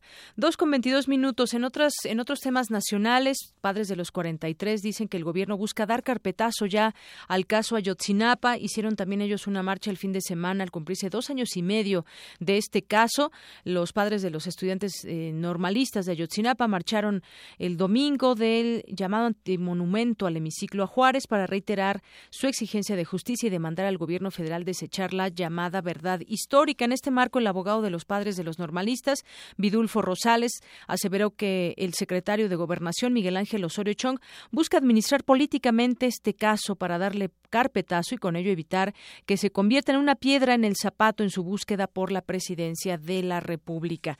Y bueno, pues en otro en otro tema, la cómo va la aprobación o desaprobación del presidente. Bueno, pues hoy, hoy se publica que si comparamos el nivel de apoyo con relación a marzo del año pasado, en un año la aprobación del presidente ha caído 11 puntos porcentuales entre los simpatizantes del partido oficial. La aprobación también está en niveles históricamente bajos y desde hace varios meses solamente uno de cada dos priistas aprueba el desempeño del primer mandatario. Casi tres meses después del ajuste realizado a los precios de la gasolina, el tema sigue influyendo negativamente en la evaluación ciudadana. Para 21 ciento de los entrevistados en el aumento de los precios de las gasolinas es lo peor que ha hecho hasta ahora el presidente Peña Nieto. El llamado gasolinazo también empujó a la, a la aprobación del primer mandatario a que solo uno de cada cinco mexicanos apruebe su gestión. El enojo ciudadano se manifiesta en un alto porcentaje de desaprobación que suma el 73%, lo que significa que el balance de aprobación eh, se ubica en menos 52 puntos porcentuales. Hace un año esta cifra era menos 24. Lo anterior ha ido acompañado por un creciente pesimismo sobre el futuro del país. Hoy 74% de los entrevistados en esta encuesta nacional que llevó a cabo el Universal Buen Día y Laredo señala que el país va por el rumbo equivocado, mientras que solamente 12% expresa que el rumbo del país es correcto. Pero cuando le preguntan a la gente sobre la situación personal y familiar, las respuestas también indican un creciente pesimismo. Uno de cada dos mexicanos señala que su familia está peor ahora que al inicio del sexenio, mientras que únicamente 11% dice que la situación familiar está en mejores condiciones. Bueno, pues ahí está, no, no mejora en algunas cosas una leve mejoría, pero cuando se pregunta a los entrevistados qué es lo mejor que ha hecho el presidente, uno de cada tres mexicanos está no está en condiciones de dar una respuesta favorable. Pues, ¿cómo la ve? ¿Y usted qué opina? ¿Qué opina sobre la aprobación que pueda tener hoy Enrique Peña Nieto a lo que falta de su gestión, al inicio de su, de su mandato y ahora? Bueno, y el clero que dice que mexicanos que ayuden al, al muro traidores a la patria, es lo que dijo lo, que dijeron en su editorial del semanario desde la fe, que bueno, ahí encuentran distintos temas y bueno, ahí la Arquidiócesis de México consideró que los empresarios o accionistas de industrias nacionales que tengan la intención de invertir en el muro del fanático Trump tendrían que ser considerados traidores a la patria, dice la Iglesia. Vámonos ahora con mi compañero Abraham Menchaca. Los beneficios de la reforma energética. La producción de gasolina cae mientras su importación al alza. Cuéntanos, Abraham Menchaca. Buenas tardes. Así es, Deyanira. Buenas tardes.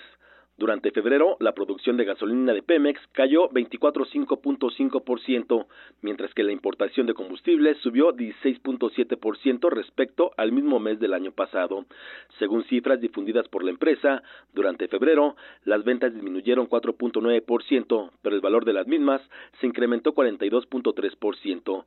Los datos de la petrolera indican que en el segundo mes del año, la producción de gasolina alcanzó un promedio diario de 306 mil barriles, 99.400 menos frente a los 405.400 barriles que se produjeron diariamente en febrero del año pasado.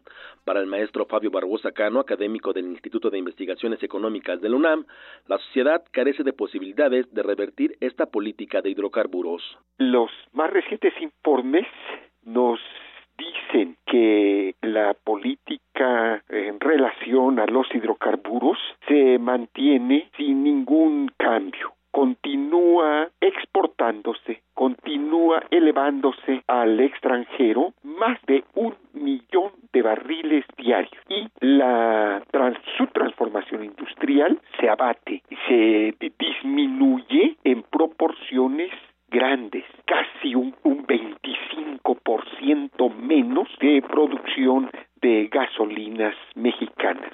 Es una política que no debemos de cansarnos de denunciar y de combatir. Incluso me parece que debemos de completarla con la caída también de nuestra producción de petroquímicas. De Yanira, la elaboración de combustibles automotrices de Pemex en el mismo mes de referencia es la más baja para un mes similar en lo que va del sexenio, pues en 2013 fue de 421.600 barriles diarios, en 2014 de 402.600 y en 2015 de 395.500 barriles diarios. Es muy serio, es muy grave que lo poco que nos queda de los recursos petroleros los estemos enviando al exterior y dejemos de producirlos, los derivados, gasolinas y petroquímicos en el país, especialmente por el altísimo costo social que esto ocasiona, desempleo, miseria y delincuencia en muchas eh, poblaciones de nuestro territorio. La sociedad carece de posibilidades para revertir esta política, pero eso no debe desalentarnos.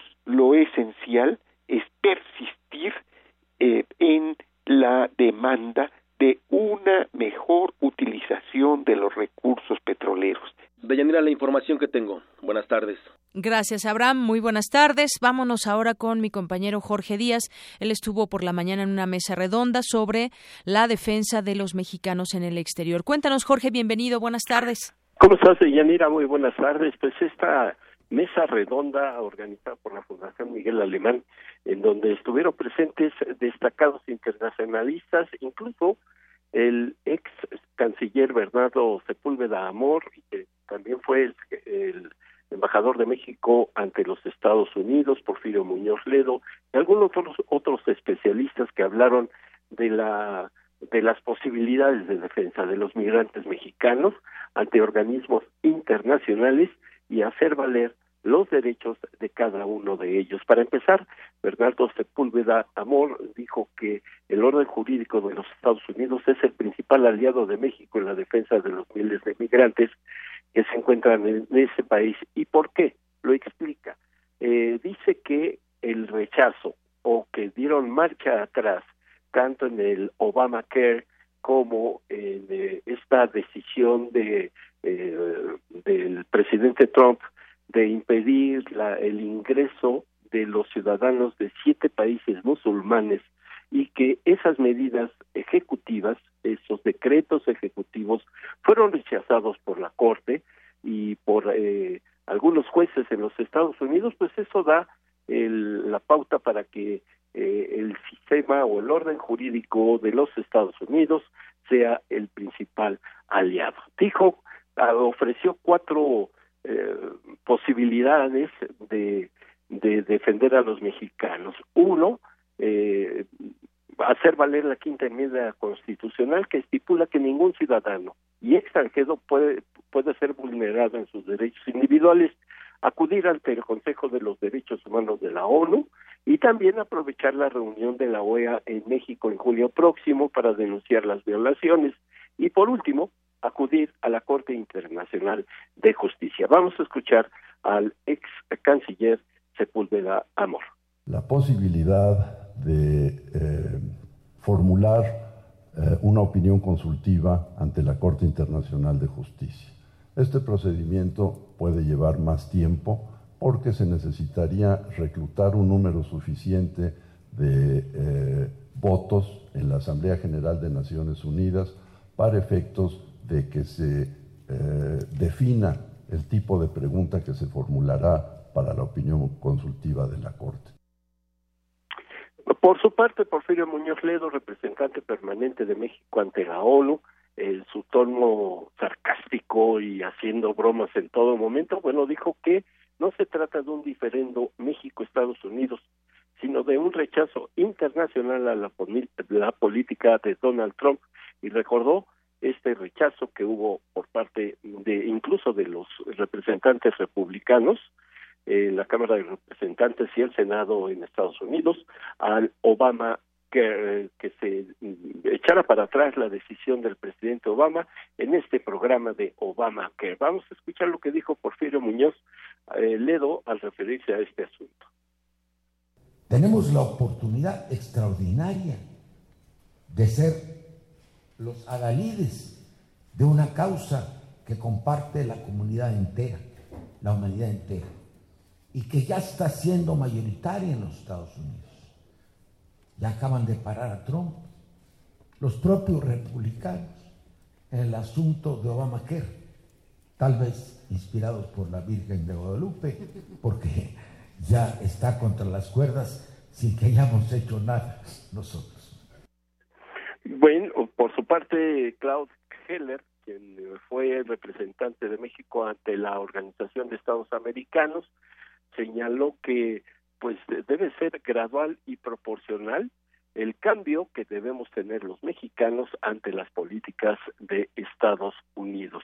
Dijo, América Latina está dividida y un ejemplo claro es el caso Venezuela, pero también se puede sacar provecho de toda esta situación ante organismos internacionales. Escuchemos lo que, dijo Claude Heller.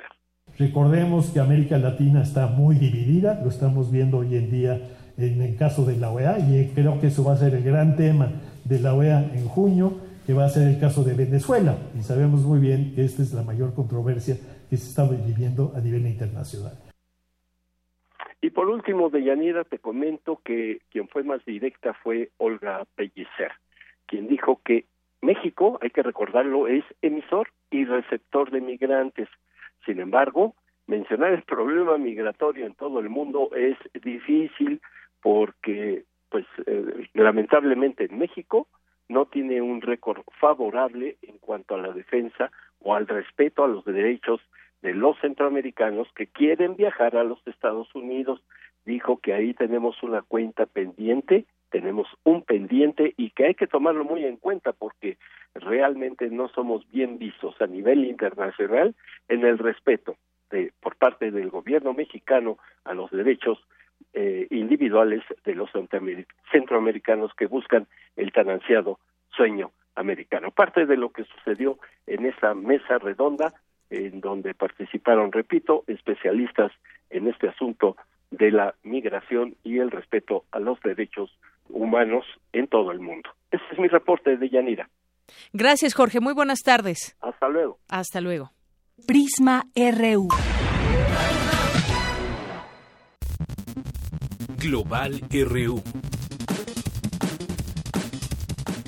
Eric Morales, buenas tardes. ¿Qué tal, Deyanira? ¿Cómo estás? Muy bien, gracias. Me da mucho gusto saludarte este lunes y vamos a comenzar con la información eh, con nuestras breves internacionales.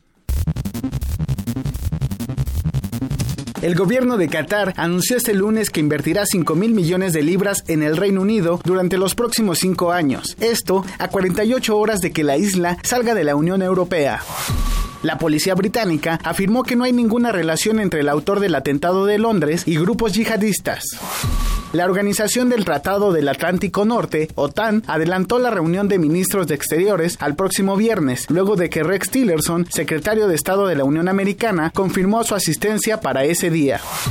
El presidente de Irán, Hassan Rouhani, viajó este lunes a Rusia para impulsar proyectos energéticos entre ambas naciones.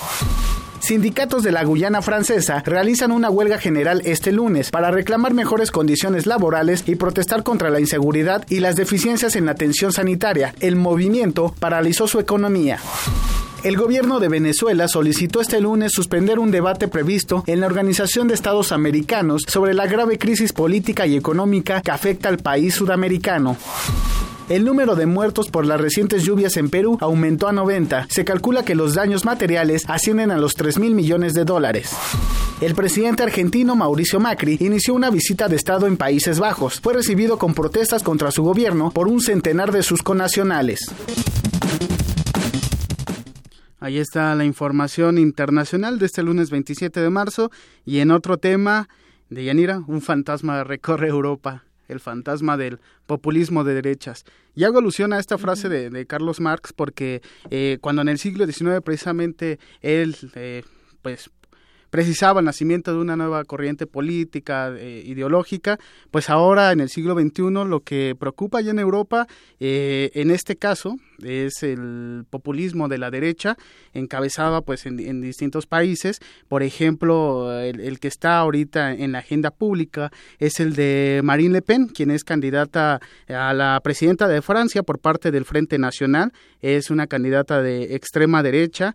Ella tiene 48 años y ha permanecido desde 2011 como presidenta de este Frente Nacional, el partido que fue fundado por su padre, por, su padre, Jean-Marie le Pen y quien este pues ha causado mucha polémica durante esta campaña presidencial por su discurso anti-inmigrantes, donde también quiere cerrar las fronteras hacia los refugiados y donde no ve mal la salida de Reino Unido de esta Unión Europea. También pues ha sido motivada por el, ascenso al poder del presidente estadounidense Donald Trump, que llegó también con un discurso eh, muy populista, eh, conservador y también por, por el gran apoyo que tuvo el candidato Gerd Wilders de ultraderecha también en Países Bajos en las recientes elecciones allá en ese país europeo.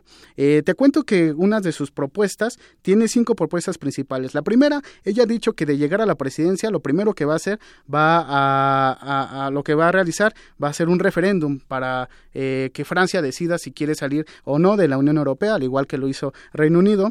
Además, salir de la organización del Tratado del Atlántico Norte, de la OTAN, de, esta, de este frente militar para salvaguardar este, pues, a varios países, dentro de los que está Estados Unidos, Alemania y, Francia. También el cierre de fronteras. Eh, ella dice que quiere regular con, de una manera más estricta el ingreso eh, principalmente de musulmanes, así lo ha comentado en diversas eh, entrevistas. También el proteccionismo, dice que solamente quiere consumir, que su pueblo consuma lo francés, es decir, se cierra a, distintos mercados y el cierre comercial relacionado a esto porque y quería eh, contrarrestaría un poco lo que ha hecho Francia durante los últimos años, donde se basa gran parte de su economía en, mantener las fronteras abiertas a otros mercados. Así es, habría que entender este, este fenómeno que está sucediendo allá en, en, Europa, como bien comentas, y por qué se da y en qué marco con el tema también del terrorismo, desafortunadamente, pues mucha gente voltea a escuchar esos discursos que quizás en algún momento no escuchaba para tratar de sentirse más seguros en ese aspecto, pero finalmente pues son son, son, ideas eh, eh, políticas.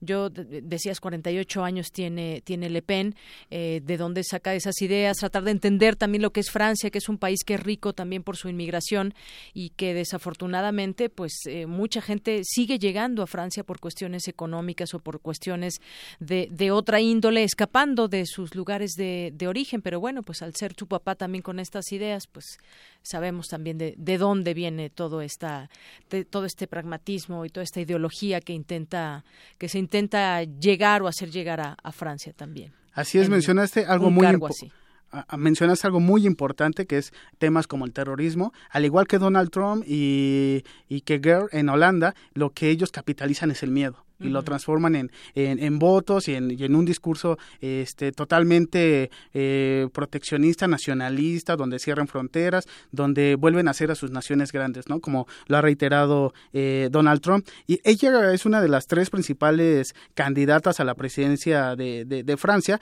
al igual que Emmanuel Macron, que es, digamos, parte del gobierno de François Hollande, que desde el año pasado anunció que no competiría para una reelección eh, por parte de los socialistas, aunque él es más socialdemócrata, y también François Fillon, que es parte de, de los conservadores, digamos, moderados. Eh, recordemos que Marine Le Pen es de, de, ultraderecha. Y bueno, entrevisté al doctor Carlos Ballesteros, académico de la Facultad de Ciencias Políticas y Sociales de la UNAM, y ella me, él me comentó que pues el ascenso al poder de Le Pen no solo sería un peligro para Francia, sino también para la Unión Europea. Escuchemos lo que dijo a los micrófonos de Radio UNAM porque sin duda alguna, eh, pues en efecto, el ascenso de Frente Nacional representa un riesgo, no solo para Francia, para su orden constitucional y político, sino también es una, una amenaza para Europa, para la propia eh, Unión Europea, toda vez que eh, eh, la, candidata presidencial de, Defensa Nacional ha prometido realmente la destrucción, así de, manera directa, de la, Unión, de la Unión Europea, a la que ve como pues realmente la contraposición, la,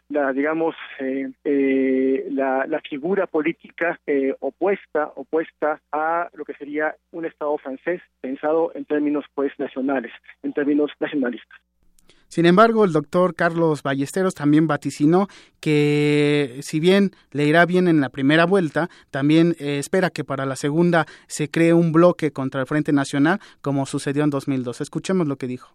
Creo que eh, realmente el Frente, el Frente Nacional, eh, si bien se ha afirmado de manera importante en el electorado francés, es difícil que logre llegar a, tomar una posición eh, de gobierno.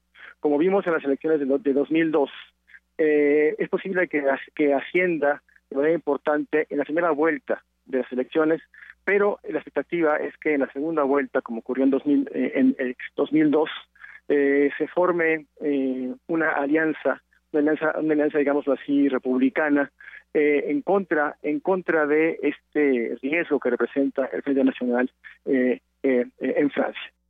Y bueno, importante lo, lo, que comenta el doctor Carlos Ballesteros, donde dice que si bien en las elecciones del 23 de abril, que es la primera vuelta, tendría el apoyo de casi el 27% del electorado, eh, se espera que para la segunda vuelta del 7 de mayo, pues se cree este frente que logre impedir que eh, Marine Le Pen llegue a la presidenta de Francia. Así es, y es que bueno, mucha gente que también va a votar tiene origen de otro lugar que no es que no es Francia, son originarios de otros de otros países que han hecho suyo también el, el país y que también tienen este derecho y que bueno, pues veremos qué sucede en este en este lugar. Así es, le, daremos seguimiento a este tema que es importante para, para Europa. Y bueno, en, en, otro tema, la Organización de las Naciones Unidas comienza este lunes la primera ronda de la conferencia en la que se negociará un tratado sobre la prohibición total de, de las armas nucleares. Bajo la dirección de Costa Rica, la primera ronda de debates se extenderá hasta el 31 de marzo para luego continuar del 15 de junio al 7 de julio en la sede principal de la ONU en Nueva York, allá en Estados Unidos. El representante permanente de Costa Rica ante la ONU, Elaine White, eh, elegirá, dirigirá perdón, la conferencia que fue aprobado el pasado mes de octubre por una comisión de la Asamblea General con 123 votos a favor, 38 en, corta, en contra y 16 abstenciones. Entre los países que se opusieron a la propuesta figuran cuatro miembros de, permanentes del Consejo de Seguridad de Naciones Unidas, Estados Unidos, Francia, Reino Unido y Rusia, mientras que China se abstuvo en la votación. Es decir, eh, se quiere llegar a un tratado a un acuerdo para evitar que se creen más eh, armas nucleares y que se regule mejor este tema, sobre todo en Medio Oriente y en las principales potencias. Y desde luego los países más poderosos del mundo contestan que están en contra y que ellos quieren tener armamento nuclear para su protección. Eso es lo que argumentan. Muy bien. Bueno. importante debate eh, que comienza hoy en la en Naciones Unidas en Nueva York. Así es, Eric. Es la información internacional. Nos escuchamos mañana. Hasta mañana, Eric. Gracias. Buenas tardes. Prisma RU. Gaceta UNAM. Y me enlazo vía telefónica con Hugo Huitrón, director de Gaceta UNAM. ¿Qué tal, Hugo? Buenas tardes. ¿Qué tal, Deyanira? Buenas tardes. Bueno, pues ahora, pues todo lo que hubo en el Consejo Universitario, el nacimiento de la Escuela Nacional de Lenguas, Lingüística y Traducción, entre otras cosas. Cuéntanos, Hugo. Sí, así es, Deyanira. Mira, en la portada tenemos la creación de la Escuela Nacional de Lenguas, Lingüística y Traducción, que impartirá las licenciaturas de Lingüística y Traducción esta eh, fue la primera sesión del año del Consejo Universitario, donde se aprobó transformar el Centro de Enseñanza de Lenguas Extranjeras a Escuela Nacional. Eh, la, la, escuela seguirá impartiendo, además de esas dos licenciaturas, eh, seguirá impartiendo 18 lenguas y se mantendrá como centro de certificaciones internacionales de seis idiomas. Asimismo, el el Consejo Universitario otorgó el grado de profesor emérito a Antonio Lascano y, e investigador emérito a Simeón Gilberto Jiménez. Por otro lado, designó a Patricia Clar Peralta como un nuevo integrante de la Junta de Gobierno. También se discutió y se aprobó el dictamen de la Comisión de Vigilancia Administrativa sobre el proyecto de cuenta anual del 2016. La información se publica también en, un suplemento que se encartó hoy en la Gaceta. Por otro lado, tenemos que por segundo año consecutivo, Cristóbal Miguel García Jaimes, alumno del sexto semestre de la carrera de física de la Facultad de Ciencias, fue seleccionado por el Comité Internacional de Estudiantes de la Universidad de St. Gallen, Suiza, como uno de los 200 líderes del mañana a escala mundial gracias al diseño del mini acelerador de partículas más barato del mundo. Cristóbal Miguel, el chico partículas como le gusta que le llamen, relata que llegó al Instituto de Física mediante el programa de Jóvenes hacia la Investigación, cuando cursaba el bachillerato de la prepa. Allí eligió trabajar con Efraín Chávez, experto en física de aceleradores de partículas. El joven es originario de San Miguel Totoloapan Guerrero inició el proyecto de, construir un acelerador de partículas en miniatura para divulgación y para un concurso en la prepa, en la prepa, el cual ganó. De ahí se derivó el Premio Nacional de la Juventud 2014 en la categoría de Ciencias y Tecnología. Creó Ciencias sin Fronteras, una organización dedicada a divulgar la ciencia. Gracias a ello asistió a la Asamblea General de las Naciones Unidas. Es un joven que que ha recorrido ya un gran trecho este, y ahora se va a reunir con los estudiantes en la Universidad de San Galen. Por otro lado, Mauricio Maldonado, Ana Elizabeth Torres, de la, egresados de la Facultad de Química, y César Luis Cuevas, del Instituto de, Biotecnología, asistirán a, las, a la 67 reunión del Lindon Nobel Laureate Meeting 2017 en, donde compartirán experiencias con 30 galardonados con premios Nobel. Y para cerrar, tenemos que en cultura eh, tenemos una exposición Tradición de tinta en la Biblioteca Nacional, Historia del Libro en México, ubicada en el vestíbulo del recinto. Ahí se presentan 27 joyas literarias que guarda la UNAM y que fueron clave en la conservación del saber a lo largo de los siglos se pueden apreciar la primera edición de la obra de Sor Juan Inés de la Cruz, un incunable de la Divina Comedia de Dante Alighieri, así como textos que pertenecieron a, Carlos Singüenza y Góngora, que son presentados por primera vez al público. Eso es lo que es parte de lo que tenemos en la Gaceta el día de hoy, Tayanira. Muy bien, Hugo. Pues yo te agradezco mucho y hasta el jueves. Muchas gracias, Deyanira, y recuerden que nos pueden seguir en gaceta.unam.mx. Buenas tardes y sean felices. Seamos felices. Gracias, Hugo. Buenas tardes. Igualmente, adiós.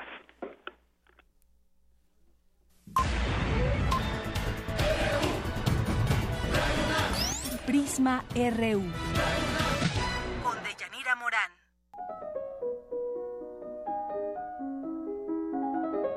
Cartografía RU con Otto Cázares.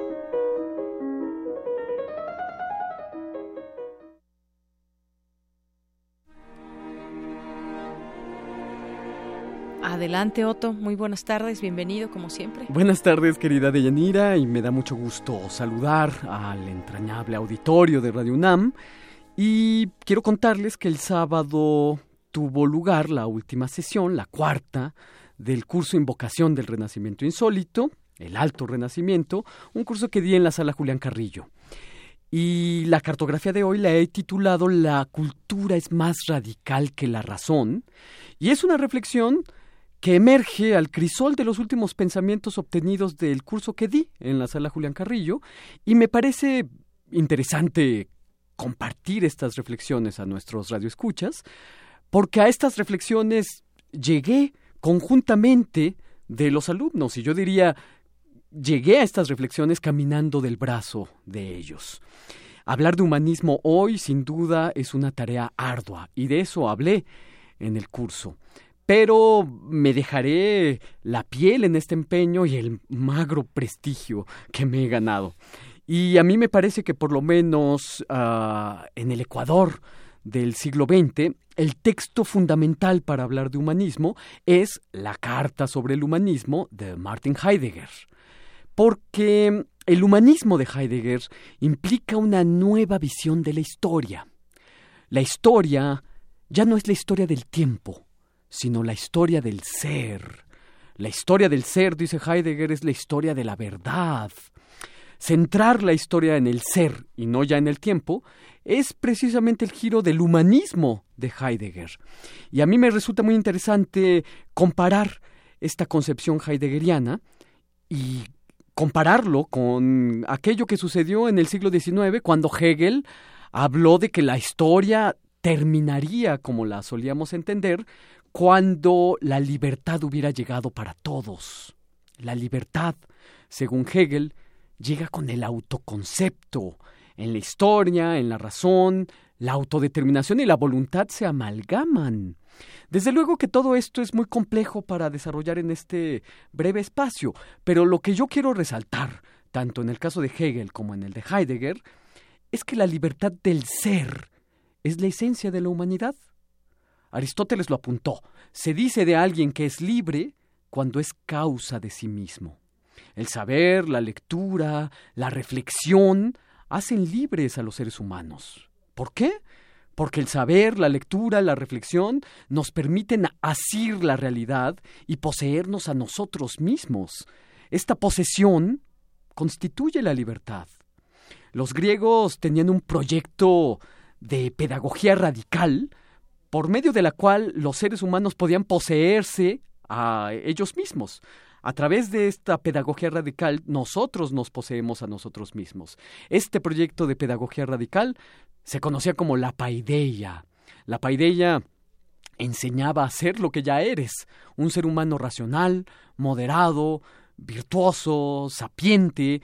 La paideia es precisamente la utopía de hacerse persona. Y esta utopía de la paideia es, desde luego, la utopía de todo humanismo. Pero es aquí donde quiero dar un salto. Según mi criterio, el humanismo, además de ayudarnos a convertirnos en lo que ya somos, también nos enseña a voltear la mirada a lo extraordinario.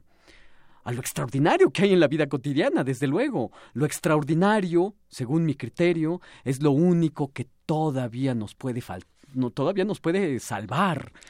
Eh, un ejemplo de esto, Jean Vermeer, el gran pintor eh, holandés, pintó un cuadro de título La lechera en 1660. Es un cuadro pequeñito, pequeñito, y representa a una mujer entrada en carnes, con un arrebol rústico en las mejillas, y esta mujer está vertiendo leche en un recipiente en su cocina. Y de verdad, ese hilo de leche representado por Jean Vermeer es un auténtico manantial de eternidad, por medio del arte lo cotidiano se vuelve trascendental y la ciudad donde esta pintura fue realizada, Delft, se convierte en todas las ciudades del mundo. Por supuesto que hay pinturas como las de Giuseppe Archimboldo, por ejemplo, en que lo extraordinario puede causar una cierta nota de incomodidad. Uno, se acerca a las obras de Giuseppe Archimboldo y parece acercarse a jeroglíficos visuales.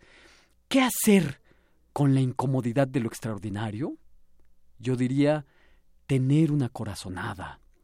La corazonada es una intuición, desde luego, y la intuición ya es una crítica. Formulamos críticas como corazonadas. El crítico de arte, el crítico de la literatura, el crítico de la historia, el crítico de la política debería ser el más corazonado de todos. Tener corazón en un mundo sin corazón, como decía Ernest Bloch. Los humanistas tenían grandes corazonadas. El elogio de la locura, un libro de 1511 de Erasmo de Rotterdam, es una corazonada. Pero también el discurso sobre la dignidad del hombre de Giovanni Pico de la Mirandola, un libro de 1486. Las vidas de Vasari es una gran corazonada con todo y sus errores historiográficos. Los que tienen corazonadas actúan como humanistas. Walter Benjamin decía la intuición es la vía más rápida al conocimiento. Y nuestro Alfonso Reyes decía la intuición es a veces la única manera de conocer.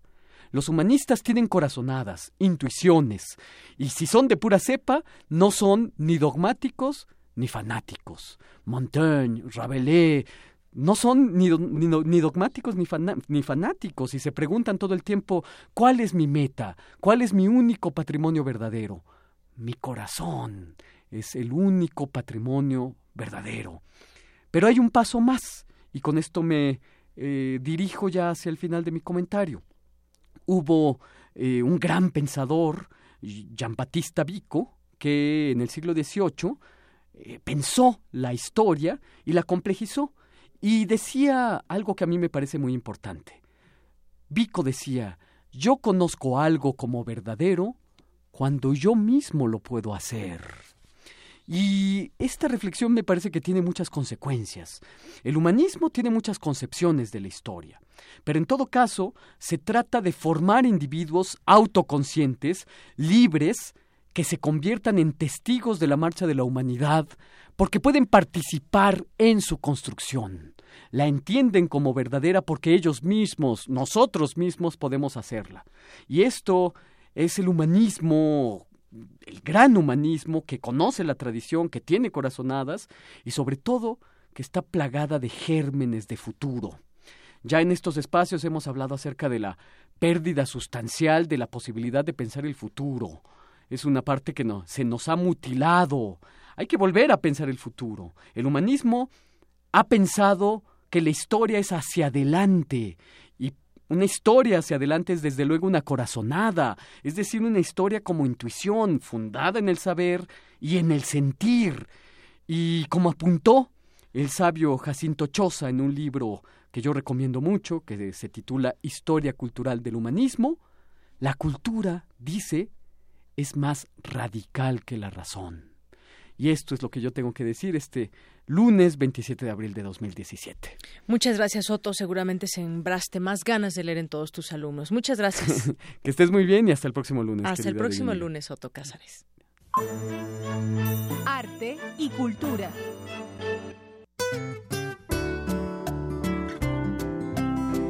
Y nos vamos con Tamara Quiroz. Adelante, Así es, Qué bonito, Otto, qué bonito. En fin, el pasado jueves en el Centro Cultural Tlatelolco se proyectó la película Hacer la Palabra de Eugene Green. Eh, al finalizar la proyección, el doctor José Rubén Romero Galván, etnólogo por la UNAM y especialista en memoria en oralidad de las crónicas novohispanas de traducción indígena, comentó que a pesar de que el País Vasco ha pasado por varias prohibiciones por hablar su lengua, el cineasta Green plasma la belleza precisamente en la lengua, la cual nos construye y nos lleva a apropiarnos del mundo. Primero, la palabra que construye, la palabra que es eh, una manera que todos tenemos de apropiarnos del mundo, de sentir la naturaleza, de pensar a nuestros semejantes, de pensar la realidad que, en la que estamos.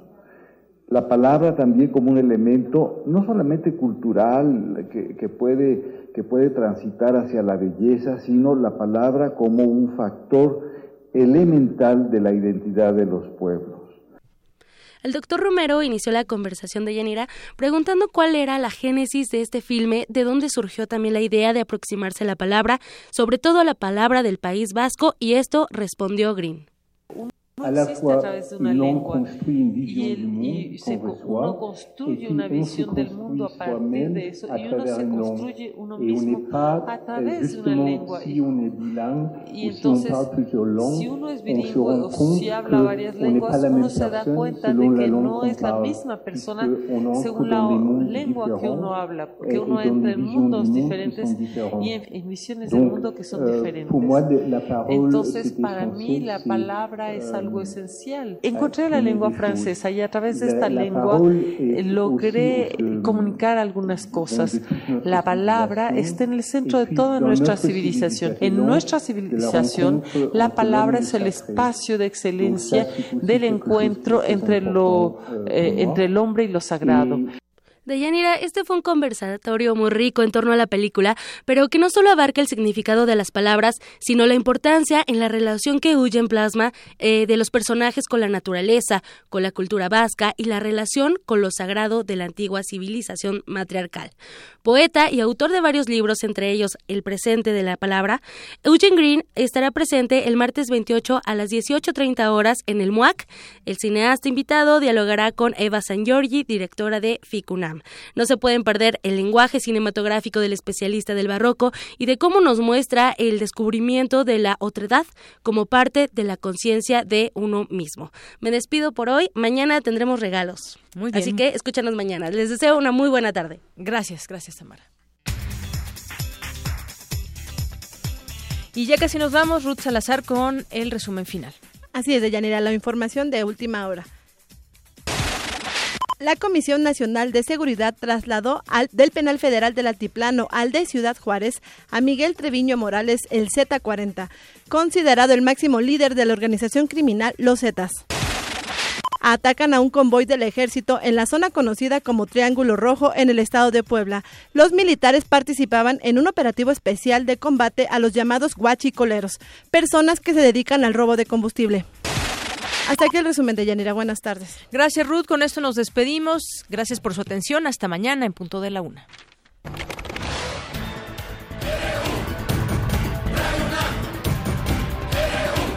Prisma RU. Los perfiles del acontecer universitario de México y el mundo en una frecuencia. De lunes a viernes, de una a tres de la tarde.